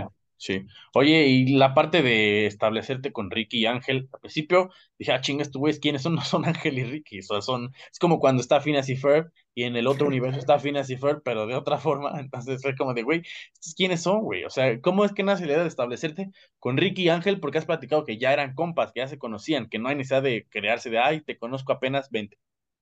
No, no, no, no. Ricky es mi amigo de toda la vida, o sea, toda la vida estuvimos en la escuela juntos desde los 3, 4 años. Con Ángel no, Ángel nunca estuvo en mi escuela ni yo en la suya. Nos conocimos por amigos en común, punto a los, no sé, 15, 16, 17 años. En, pedas, pero nos hicimos compas en pandemia y, mm, nos hicimos compas muy, muy, muy cabrón este, hicimos un clic muy chingón y pues siempre nos veíamos cada fin de semana y entonces yo empezaba a invitar a gente distinta, ¿no? O sea, diferentes amigos, güey, tú jálate y lo otro que me decía, cabrón, ¿cuándo me invitas? Tal semana, ¿jalas? Órale, vente, vamos a hablar de esto. Y pues yo como los conozco de que, a ver, este es culé, entonces necesito ahora un madridista, entonces, a ver, tú Emilio, ahora te voy a jalar con este cabrón y entonces nos poníamos así ya los tres y yo les decía, güey, pueden decir lo que se les ocurra. Entonces ya empezaba y con el tema Ángel y Ricky, pues fue este, poquito a poquito, cuando empezamos a subir más videos, más videos por semana, buscando ya más estructura, pues obviamente la gente que no estaba antes de, o sea, que los amigos de antes, pues los invitaba de repente y luego me decían, no, fíjate que yo no puedo. Y entonces agarré, en un principio éramos cuatro, Escobar, Ángel, yo. Escobar, ese güey, sí. Y, dije de que, a ver, pues, güey, la neta, ahorita ya, ya estamos por monetizar, pero no estamos monetizando nada. ¿Le entran, cabrón? Sí, le entramos. Y ya fue como, así empezamos y, poco a poco, pues, tomando más estructura, dándole seriedad y así, y pues ya fue como llegamos hasta el día de hoy. Pero sí fue, porque aparte Ricky y Ángel se conocían, igual se ubicaban, pero no se llevaban, o sea, no eran amigos, amigos, güey. Mm. Entonces, tú eras tú y Ángel y tú y Ricky, pero no Ricky y Ángel. Exactamente, o sea, se ubicaban porque pues de León, de toda la vida, de tal escuela y de tal escuela, de que qué pedo, cómo estás, güey, pero hasta ahí. Y, y, pues a raíz del podcast pues surgió esa amistad y pues hoy se llevan de huevos y, pues, hemos viajado juntos y cuatro horas en coche y luego dos semanas juntos en Houston, o sea, y, entonces ya se, se, la tuvieron que pelar y hacerse compas, güey. Al principio no era como, no era, jamás hubo algún momento así como de, ah, como que no se van a llevar. O sea, siempre hubo como ese medio clic, o si era al principio como de, güey, llévate con este güey. No, no, para nada. O sea, siempre fue como muy natural. Yo me acuerdo, de mm. hecho, el primer episodio que salen ellos juntos, este, salimos los tres, fue en el 4-0 del Barça contra el Madrid. El, De hace poquito, un año, yo creo, poquito menos. Cuando Agua mete gol, ¿no? Cuando Agua mete doblete con las esferas de Dragon Ball. Este, me acuerdo que Ángel me dijo, cabrón, no mames, güey, 4-0, yo qué, ¿cómo voy a chingar a Ricky si no me llevo con él? O sea, lo conozco, pero no me llevo con él. no me voy a burlar de él en su cara. güey, vale verga, tú pásate de reate. Y Ricky de que, no, pues me vale verga, tú búrlate, o sea, ya luego me tocara. Y no se burló así como tal, pero desde ese episodio que había como tensión, porque era un 4 a 0, hubo como química y entonces ya fue de que venga, siguiente episodio, siguiente episodio y ya solitos pues se volvieron amigos y pues ahorita sea, no, no sé, no quiero hablar por ellos, pero pues son muy, muy cuates los dos. Ya después lo, los estaré invitando para que digan sus, sus testimonios. Oye, Santi, la, la idea del bienvenidos al episodio quincuagésimo quinto, ¿esa sale orgánico? ¿Lo planeaste, güey? ¿O solo un día pasó? Dije, ah, pues está verga, voy a hacerlo así. E, ese creo que sí fue desde el primero, o sea, desde el primer episodio dije de que, a ver, pues voy a decir primero, segundo, tercero, o sea, porque medio natural, pero fue como de, a ver, ¿cómo doy la bienvenida? Y no me acuerdo cómo decía al principio, creo que decía, hola, ¿qué tal? ¿Cómo están? Les doy la bienvenida al primer episodio. O sea, no sé, en vez de decir al episodio uno, dije al primer episodio y ya luego fue como al segundo y luego al décimo y ya luego como al 20 dije, bueno, ya lo voy a agarrar de mame, al vigésimo, ya nadie dice vigésimo, ya es de que el episodio 20, pero dije, güey, si ya llevo diciéndolo así los, los pasados 19, dije, pues de mame, y ya luego obviamente ahorita, obviamente lo podríamos dejar de decir, pero yo me sentiría con culpa. Sí, ya es Ajá, yo me sentiría con culpa si no digo el centésimo, octagésimo noveno y, y el pinche wherever en el episodio que grabamos con él, este, me trabé al principio y el wherever se burló de que gracias por invitarme al 50 episodio y le Oye, eh, ¿en qué momento, güey, se dan cuenta que está pegando? O sea, ya dijiste que eran invitados eh, varios, era variado, luego cuatro, luego se va Escobar, que creo que el otro estaba escuchando una tier list de mejores eh, delanteros de Liga MX igual de, de hace un chingo, ¿Cómo te das cuenta? ¿Cómo se dan cuenta los ustedes, güey? Dijeron, güey, no mames, estamos pegando. ¿Fue por los clips? ¿Fue por las vistas? ¿O fue porque un día alguien les dijo, güey, están pegando un chingo? Eh, yo creo que con las vistas nos empezamos a dar cuenta, o sea, que, pues no sé, de un, de un mes a otro pasamos de tener mil a diez mil y luego de un mes a otro de diez mil a veinte mil y luego fue una videoreacción, la del City contra el Madrid. Creo ah, que esa fue así como, como que reventó esa, sí, no me acuerdo en su momento, unas 70, 80 mil vistas y fue como de a la verga, ¿qué está pasando aquí, güey? Y, y, no solo en vistas, sino cuando de la nada, si en un antro te piden una foto o en la calle te piden una foto. Es el Padilla. Pues sí, no mames, o, te mandan mensajes, ahí mames, nos mandaban mensajes por Ins, bueno, nos siguen mandando pues, pero que empezabas a revisar tus mensajes directos, te mandaban un chingo de mensajes y fue como de, verga, o iba a una peda y güeyes que yo conozco, pero que no me llevo tan bien, o sea, si me entiendes, el típico güey de que, ah, es, es, el Gabo así, y, que llegaba conmigo, cabrón, qué chingón lo del podcast que estás haciendo, y que, ¿cómo, llegó a ti, güey? Ahí yo creo que fue como de, a la verga, esto está pegando, güey, pero pues obviamente seguimos con, con la idea de que buscamos obviamente pegar mucho más, ¿no? Pero, pero sí, es que además fue muy rápido, güey. Te, te, estoy hablando que hace menos de un año fue el primer dólar que recibimos, cabrón. O sea, hace en marzo del, del año pasado yo creo que estaríamos promediando unas 3.000, 2.500, 4.000 vistas por episodio. O sea, es muy, ha sido muy rápido, pero eso también sabemos que tenemos que tener mucha paciencia, porque mucha gente dice, güey, en un año no mames, Davo Cheney se pasó en un año de tener 100 suscriptores en Twitch a tener millones de dólares. Sí, güey, pero no en todos los casos es igual. Aquí tenemos que tener mucha paciencia de entender que ningún negocio, o sea, fuera de la creación de contenido, no sé, un, eh, una marca de jeans, güey, en un año no se hizo famosa y millonaria, güey. Tuvo que pasar 10 años o 5 años o 4 años. Nosotros tenemos que ir con paciencia, güey. Sí, como en todo, güey, futbolista, güey, no mames, o sea, cualquier caso, güey, o sea, también puede ser, siento que no es una carrera, sino es un maratón de ir aguantando, te cansas, te recuperas, hay días buenos, episodios buenos, episodios culeros, güey, o sea, ese tipo de cosas, hay que ser pacientes, pero hay que chingarle porque hay un chingo también gente que quiere seguir creciendo, güey, y hay otros 100 cabrones que a lo mejor dicen, ay, bueno, si el Padilla pudo, vamos a hacer nuestro, porque, ¿sabes? Alguna vez me pasó que en TikTok otros tres morros bueno, eran tres también, y ponían los antiprimos en los comentarios, o el Padilla Light, o el Padilla con descuento, el Padilla de si lo llegaste a ver? Sí, el podcast de vainilla y la madre. sí, güey, igualito, igualito, Sí, sí, sí. Eh, es que yo lo que, lo que ahí creemos es que, como dices, es una carrera, güey. O sea, no de que sea una competencia a ver quién gana al final, pero sí es una carrera de que pasan muchos y muchos y muchos kilómetros y tienes que tú seguir firme, güey, no rendirte y, y seguir, aunque haya una semana en la que, oye, bajaron las vistas, o haya un mes en el que, oye, güey, llegó menos lana, o en el que haya un mes de que, oye, cabrón, este, no hay temas de conversación que vamos a hacer, reinvéntate, reinvéntate, reinvéntate, porque no puedes decir de que, ay, güey, ya no hay Champions, a la verga, un mes sin subir, no, cabrón, te olvida la gente. Sí, muy fácil, güey. Con lo fácil que es eh, la, las redes sociales y lo reemplazable que se vuelve el producto, creo que es así, güey. Creo que hay que actualizarse si no te vas quedando atrás, ya que quieres otra vez reivindicarte. Y hay otros tres güeyes ahí intentando hacerte la, la competencia. Santi, sobre los invitados, ¿cuál ha sido tu favorito? No vamos a menospreciar a ninguno si es que lo llegan a escuchar, pero ¿cuál ha sido el que más te ha gustado? Escuchaba el Jared, súper buen pedo, güey creo que nunca les dijo güey, sino hermano. Escuchaba al Fano, el F-A-N-O, también estuvo cagadísimo. El Juanca, que se puso un poquito más eh, serio para discutir. Estaba el Mike Máquina del Mal, que le gusta un chingo la polémica. estaba ya, me, aventé el de Adrián Marcelo. Estaba el de Aldo Farías. Estaba el del Wherever. El del el Paulo, creo que ha sido mi favorito. Ese sí es como, no mames, qué divertido episodio. Ese sí estuvo muy verga. El Joshua Maya, también, que alguna vez hace como 2021 estuvo en la Euro. Cuando fue el juego de la Euro Inglaterra, Escocia, creo. Ese día platiqué con el Josh. También ha crecido un chingo y así, súper buen pedo y alivianado. ¿Cuál ha sido tu favorito, güey? Eh, como bien dices, todos tienen, todos tienen su sazón, güey, pero yo creo que el que más me ha gustado por lo que representó ese día fue el de Adrián Marcelo. O sea, era el episodio 100, nosotros teníamos como la medio presión porque habíamos sacado de que episodio 98 y luego sacamos episodio 101 y 102, o sea, nos brincamos el 100. Ah, la, la raza nos estaba mentando a la madre, ¿qué les pasa, pendejos? ¿Por qué no sacan el 100?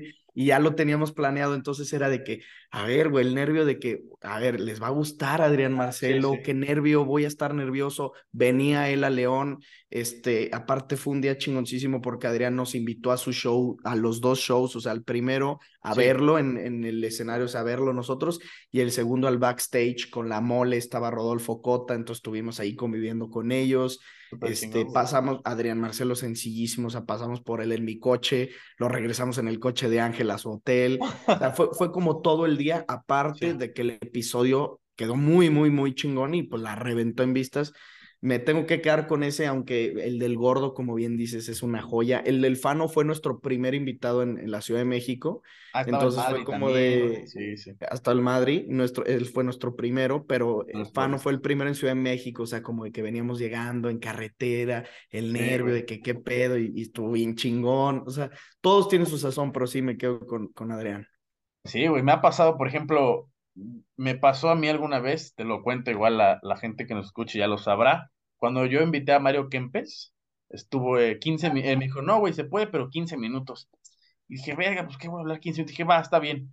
Y güey, lo hice que se quedara 40 minutos platicando de un chingo de cosas y fue como de, bueno, güey, pero ese es nervio como de verga, es Mario Kempes, es un campeón mundial, Es campeón del mundo, Sí, güey, o sea, Adrián Marcelo, güey, el güey que está, güey, está en boca de todos, para bien o para mal, güey, un chingo de seguidores, güey, será mamón, no será mamón, cómo lo hay que tratarlo, hay que encontrarle el modo, güey, creo que ese es lo, lo chingón de cada, creo que cada invitado es diferente y eso te ayuda un chingo a aprender de cada uno de ellos, ¿no?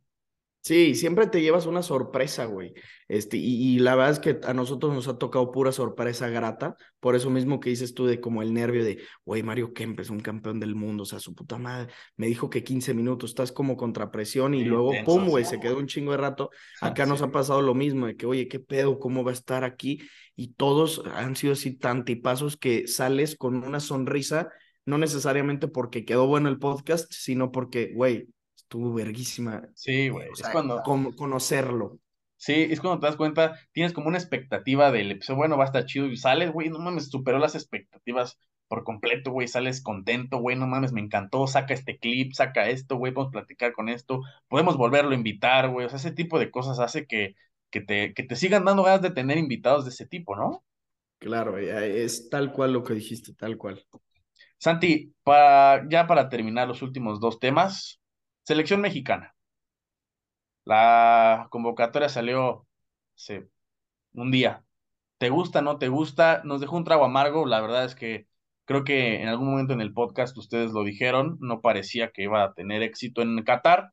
Si fue el partido clave, fue el de Polonia. No se gana y es el que termina teniendo una repercusión en puntos, aunque al final creo que si Pega mete una o Henry Martin mete la otra, Antuna, etcétera, el hubiera hay un chingo de hubieras, ¿no? 2014, 2018, 2002, un chingo. ¿Cómo ves ahora la selección mexicana, güey? ¿Te gusta Diego Coca? Yo veía que lo platicaban ustedes que no era su principal candidato. Yo veía Almada, terminó llegando Coca, se metió de último minuto a la fila y termina siendo el principal candidato. Cambio generacional a medias. ¿Te gusta, no te gusta, te ilusiona, tienes alguna esperanza o, prefieres mantenerte un poco tranquilo sobre las expectativas? Tranquilo, eh, como dijiste al final, ese yo creo que es mi opción, o sea, no era mi número uno, pero tampoco digo estuvo de la verga Coca, no, no creo que sea así. Ahora que sale la convocatoria, pues puede que me generen algunas dudas, como por ejemplo, no llevas al Pocho Guzmán, que está en un nivel increíble, a la misma Chofis, llevas a, a Laines, que, que casi ni ha jugado, Córdoba, que ha sido titular, creo que con la titularidad de ahorita es como su tercera apenas en todo el torneo, o sea, prácticamente tampoco es titular pero yo me la llevaría con calma, igual como lo dijimos en el podcast, pues ilusionate o no, sabemos que el resultado muy probablemente termine siendo el mismo de siempre, octavos de final en una Copa del Mundo, o sea, ¿para qué me voy a ilusionar o empezarme a quejar desde ahorita si es una convocatoria contra Jamaica y Surinam?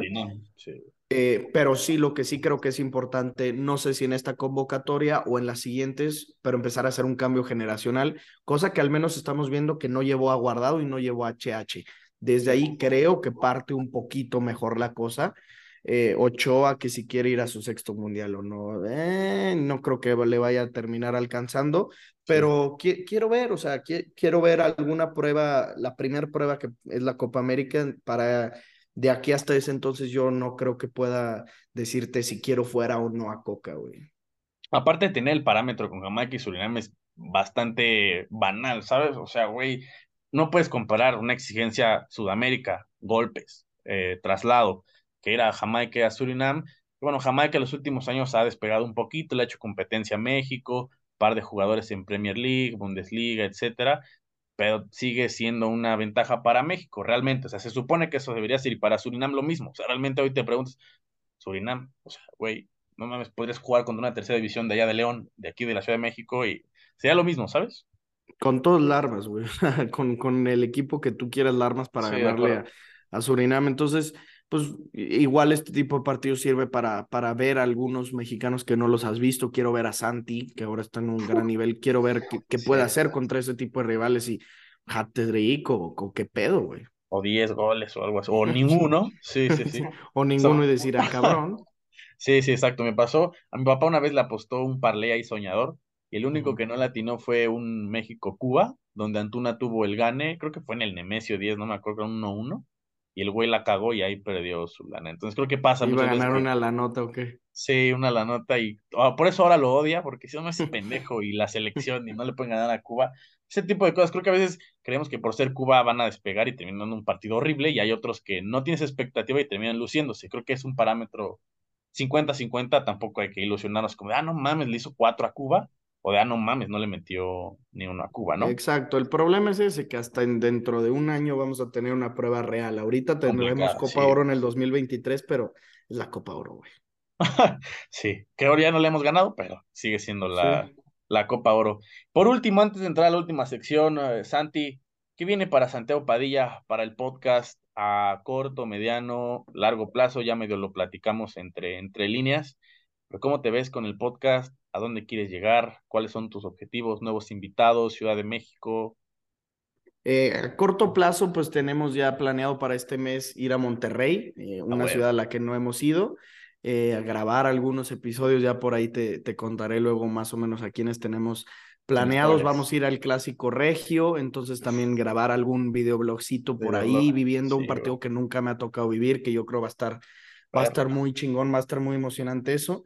A mediano plazo, eh, conseguir los 100 mil suscriptores, eh, podernos relacionar también con otra gente. Eh, estamos platicando ahorita con los futbolitos, no sé si, si conozcas a, a, los, a, los, Bank and Chat, Will, este, estamos platicando por ahí, entonces hacer debates con ellos para poder meternos también a lo mejor a un mundo digital dentro de Twitch, pero poder eh, hacer esos debates con Will, conocer a la Cobra, conocer a Davo, o sea, ya no solamente abarcar el mercado mexicano, sino, también el mercado internacional, güey latinoamericano, aunque sea en línea, este, y no sea la esencia del podcast que es de manera presencial, es algo que le gusta a la gente. Entonces, de acuerdo. eso, y a largo plazo te hablo 5, 6, 7 años, continuar haciéndolo, eso definitivo, o sea, bajo el mismo formato Ángel, Ricky y yo, este, de eso no hay discusión. No sé si en la Ciudad de México, pero sí, sin duda, viajando mucho, ir a Copa América, ir a Eurocopas, este, fútbol europeo, Champions, a la Copa del Mundo y estar como cubriendo todos los torneos, o sea, haciendo cobertura ahí y haciendo el podcast desde esos lugares. Yo creo que eso te, te podría decir. Chingón. Ahora sí, la última parte, Santi. Ojalá que todo sea, que sigan creciendo y que la gente igual y que podamos tener una, una segunda parte ya para platicar de no mames. Hoy nos fuimos Rick y yo a al Camp Nou a grabar ahí en la sala o algo así, ¿no? O sea, cosas así, güey. Eso está chingón. Esta parte es una última parte, un qué prefieres, son preguntas cortas y tú me vas diciendo sí o no o tu opción favorita, ¿va? Va. ¿Ludópata o no ludópata? No ludópata. ¿Cerca o, o sea, estás cerca de serlo o eres más tranquilo? Porque he visto que, por ejemplo, Ricky, ese sí mete hasta en el ping pong. Ahorita ando apostando mucho, este, porque me ha ido bien, o sea, dejé de apostar unos 3, 4 meses, ahorita sí estoy apostando mucho, estoy en un buen hype, eh, pero no, o sea, ludópata, lo que es ser ludópata, no mames, yo creo que estamos lejos los dos, ojalá que nunca, pero me, me, gusta la apuestita, pero sí le tengo mucho miedo, mucho miedo, entonces te diría no ludópata. Aparte es un vicio, aparte siento que tienen esa parte buena de que, güey, puedes apostarle en un Elche Levante un under uno y medio y estás como de no mames, no tires, no mames, ¿sabes? O sea, vives el deporte diferente y esa es la, la parte chingona. Pero me gusta, por ejemplo, apostar en partidos que sé que voy a ver o partidos que me gustaría ver. O sea, ahorita estoy apostando en la NBA porque le quiero aprender, quiero aprenderle a la NBA. Entonces, apostando, pues te obligas a ver el partido y ponerle atención. Entonces, eso me gusta. Pero ya cuando le apuestas al hockey o a un partido a las dos de la madrugada y sigo. O sea, tienes que, verlo. Pero qué hueva, güey. Sí, o sea, ¿para qué le he puesto si me voy a levantar y, güey, a huevo, ¿cuánto ganaste? 100 pesos. No mames, cabrón. O sea, no te digo que apuestes fuerte, pero gana 100 pesos apostándole al Barça Madrid que está sentado viendo. Entonces, cuando gana 100 pesos, de que a huevo, lo vi. Exacto, güey. No cuando sea un partido que neta en tu puta vida vas a ver. Te voy a contar una anécdota igual alguna vez Igual apuesto, ya con mesura y bank y organizado, pero alguna vez seguía, ¿no? Un pinche tipster ahí que encontré en Twitter, una vez apostó al ping pong y me sobraba 1500, terminaba de ser mi cumpleaños. Dije, chingue su madre, le voy a apostar al ping pong. Y verga que gané, güey. Luego le aposté a otro y perdí. Dije, no, porque ya no tengo que apostar al ping pong. Ya no, está. Si no conoces, sí está cabrón. ¿Cuánto habías ganado en el ping pong? De Había 1500 1500 y gané 3000, o sea, el doble, o sea, literal, un buen momio. Sí. exacto. Y el otro, perdí, no perdí todo, pero igual perdí, no sé, mil varos. Y dije, no, güey, ya, leve. Y es que te da una cruda, güey, de no Sí, es como, este varo lo puede haber comprado una playera, o por qué verga le aposté a estos pendejos, o no mames, ya. O no sé si te ha pasado que es de esas veces como de, tengo este feeling como de que no van a ganar, o de que va a haber menos de goles, y aún así te vale verga y metes lo contrario, y dices, no mames, sabía, soy un pendejo. Totalmente. Siempre que, siempre que pasa algo que que, no sé, supongamos, hoy Napoli contra Lazio, gana la Lazio y dices, ah, güey, claro, era, era meterle a la Lazio. claro que no, güey. o sea, en el momento, según tú, sí le ibas a meter, pero no es cierto, cabrón. Sí, sí. A ver, ¿frío o calor? Híjole, frío. ¿Se puede saber quién es el invitado que les canceló una vez en la Ciudad de México? Ay, cabrón, no, ese sí mejor me lo guardo. Te lo digo acabando. Va, va, va. Cosa que más te emperre. Cosa que más me emperre. Yo creo que la impuntualidad, güey. Me puede emperrar muy cabrón la impuntualidad. Entonces es puntual de a huevo. Sí, muy, muy, muy, muy. Jamaica o horchata. Verga, depende, no, pero es que en cualquier momento la Jamaica viene bien, güey. La horchata es más como pesada. Pero, pero una pinche horchata buena, no mames. Ah, horchata, Ahí tenemos una competencia complicada con todos los, los invitados. Ya después haré la tabla y ya te la enseñaré. ¿Qué es lo más culero de vivir en León? Lo más culero de vivir en León, cabrón. Yo creo que, que lo que está, que tenemos que viajar para poder conseguir invitados. Ok. ¿Pastor o suadero? Pastor. A huevo. Jugador infravalorado del momento. Mm, qué buena. Jugador infra... Sambo Anguisa, del Napoli. 100%. Por ahí un amigo que se llama Axel, que igual es buen seguidor de tu podcast, le mama ese, ese todoterreno bastante bueno. Sí, sí, sí. Una verga, una verga. El mejor equipo del mundo actualmente. Es que está muy difícil, güey. Es que. Bueno, no es Real Madrid. No, es que no, no puedo decir el Madrid porque es muy inconstante. Tampoco te, o sea, te diría el City, pero luego. El Napoli. El, Arsenal, Napoli, pero no, Napoli, me quedo con el Napoli. A pesar de que haya perdido. Están en Champions vivos, ganaron su eliminatoria de ida, 15 puntos de ventaja. No, Napoli. Jugador sobrevalorado del momento. Uy, jugador sobrevalorado. Mira, no quiero decir que es malo, para nada se me hace malo. Es que ahí, confunde la gente diciendo, ah, ¿por qué dice que es malo? No, es que están diciéndole que es muy bueno y no es tan bueno como dice no es tan bueno como dice, es muy bueno el que te voy a decir, es una vergota, pero lo pintan más de lo que es Eder Militao. Para mí, o sea, Eder Militao se me hace un gran central, sí, de los 10 mejores del mundo, pero hay gente que lo pone en top 3 y yo digo, espérame, güey, tampoco, tampoco. Por ejemplo, entre Militao y Marquinhos, ¿quién preferirías? No, yo creo que sí, ahorita sí a Militao. ¿Militao? Sí, sí, sí. Eh, un jugador que odies. Mm.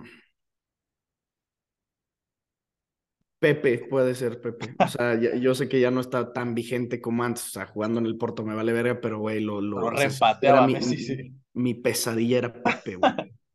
ok, ¿quién es más terco, Ángel o Ricky? Híjole, cabrón. es buena esa pregunta. Yo creo que, o sea, si estamos peleándonos por fútbol. Sí. Verga, no sé, güey. Es que Ángel se puede cegar muy fácil, pero Ricky es de no, no, y no me vas a acercar, cabrón. No sé, güey, empate técnico, cabrón. o sea, que habrá que haber decisión unánime, a ver cuál sí, cuál no. sí, sí, sí. Ok, ok. Un invitado que te gustaría tener. Eh, el Chicharito, Layun y André Pierre Guignac. Esos tres, no mames. A huevo, Hugo Guiñac estaría Aparte, se ve que es muy buena. No, he visto que va a jugar Foot 7 en pretemporada. O sea, cuando no hay liga, con la gente y mete pinches trayazos contra un gordo. se pasa de verga. Sí, sí, sí. Describe al gordo Pix, al buen Pablo, en tres palabras. El gordo Pix en tres palabras. Ay, cabrón. Cariñoso, no mames, es súper cariñoso. Sí, muy, eh, muy bonachón. Noble, súper noble, güey e inteligente, cabrón. O sea, no mames.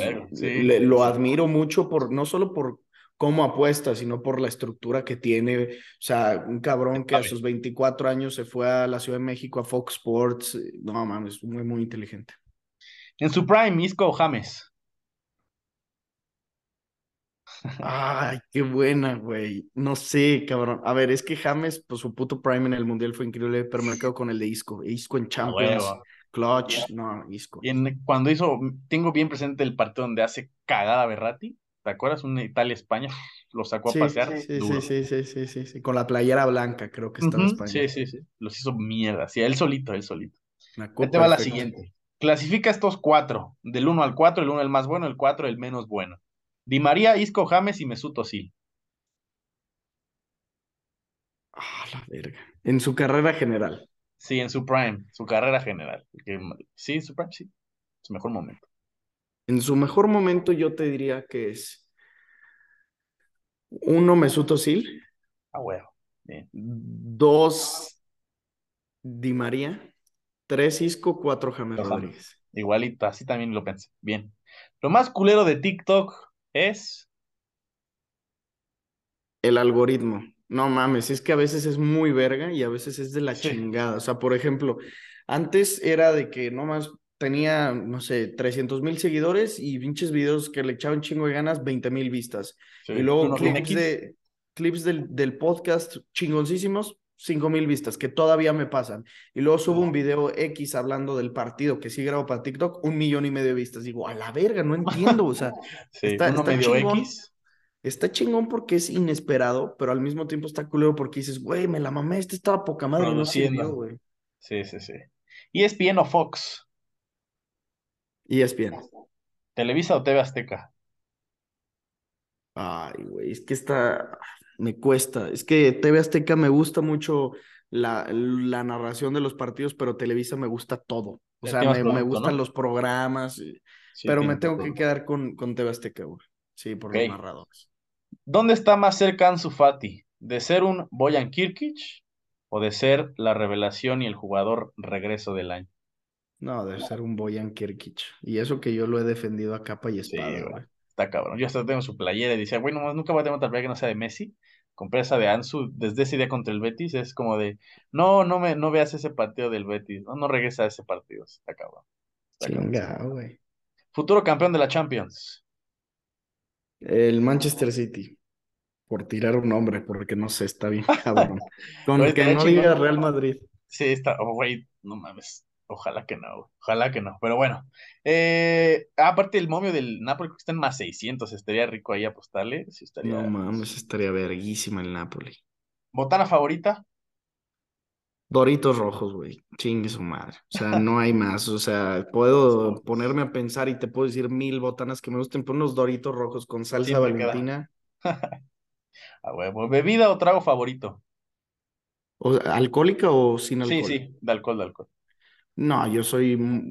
Hay dos, güey, y es lo que siempre tomo. O Bacardí con agua, o pura agua mineral, o sea, una cubita. Yo sé que en, la Ciudad de México es más de pegarle coca. Igual aquí, o sea, la pintan de coca o campechana. Yo la me la tomo con pura agua mineral.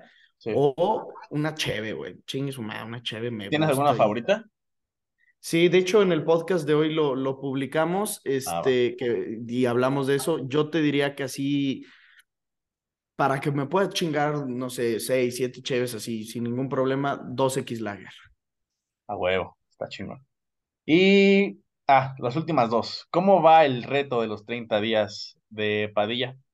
Adolorido y no mamadas, medio desmotivado, pero pues ya me comprometí, ya no hay vuelta atrás, cabrón. y para cerrar, antes de la última parte de la despedida, clasifica a estos jugadores. Pedri, Bellingham, Musiala, Enzo Fernández y Gaby. Creo que no hay respuesta errónea, pero eh, clasifíquelos como te gusta. Pedri, Bellingham, Enzo Fernández, Gaby y Bellingham. Ah, y Musiala. Ok. Sí. Número uno, Pedri. A huevo. Número dos, Bellingham. Ok. Yo creo que, o sea, Bellingham. cabrón. Muchos lo, muchos lo piensan que lo estamos sobrevalorando, otros que infravalorando porque siguen el Dortmund, pero yo lo veo es completísimo. Sí, Número tres. Box to box. Enzo Fernández. Cuatro. Musiala y cinco, cinco y no quiere, y es que me cuesta poner tan abajo a Gaby, me caga decirlo, pero siento que esos cuatro que estamos hablando, los cuatro tienen un talento increíble, güey. Son, más futbolistas más completos. Eh, Musiala parece que es delantero, güey, pero es mediocampista. Eh, Enzo Fernández con ese físico y ese pinche, tiene un guante en la pata. Un perro. Es un perro, correcto, corre como loco.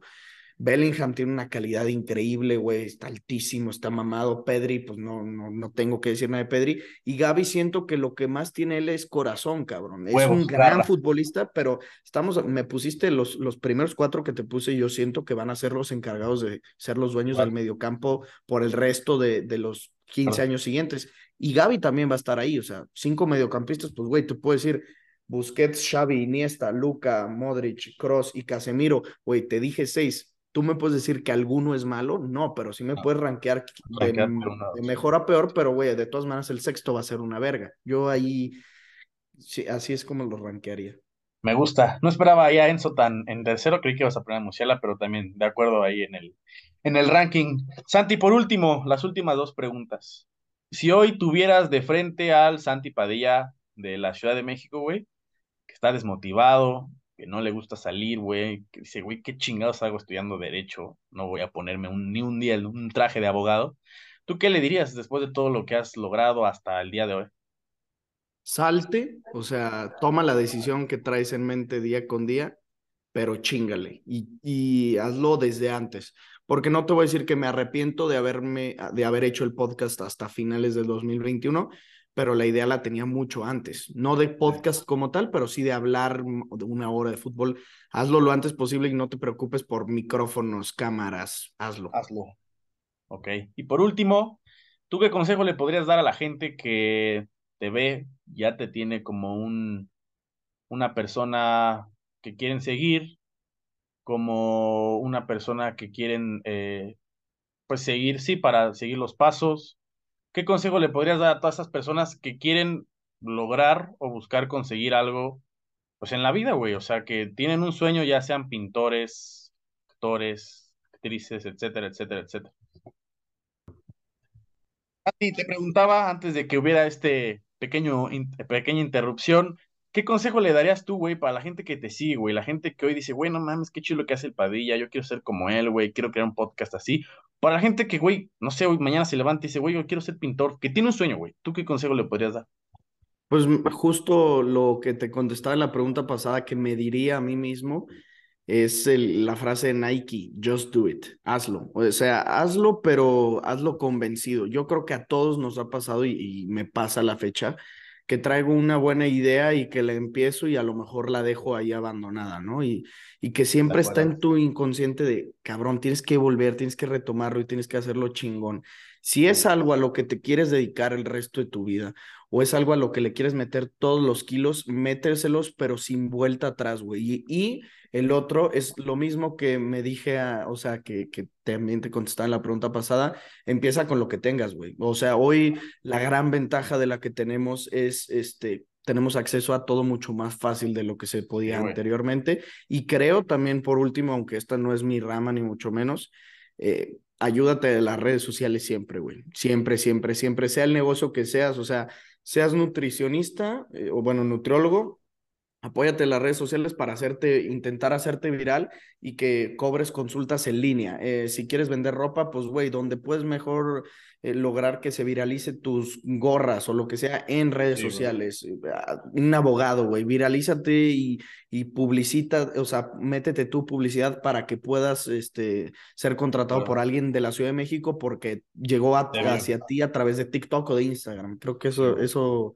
esa herramienta de las redes sociales que es gratis, el tener acceso a ellos, bueno, pagar el internet, pues, pero todos lo tenemos, lo tenemos a la vuelta de la mano, solo es cuestión de perderle el miedo a la cámara, hacerlo, güey. De acuerdo.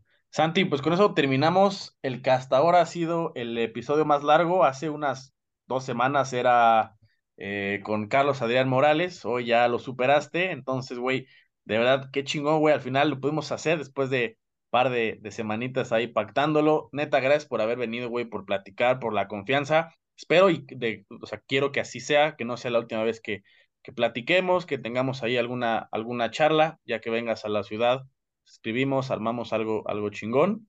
Güey, desearte todo el éxito, güey. A la gente que se suscriba, que te siga, sobre todo que disfrute tu contenido y que disfrute los deportes y el fútbol. Gracias, güey. No, hombre, Gabo, gracias a ti. Eh, la pasé muy bien. No sé cuánto duró exactamente, más o menos. Si llevamos dos horas, llevamos ahorita dos horas y media. Dos horas y media de conversación.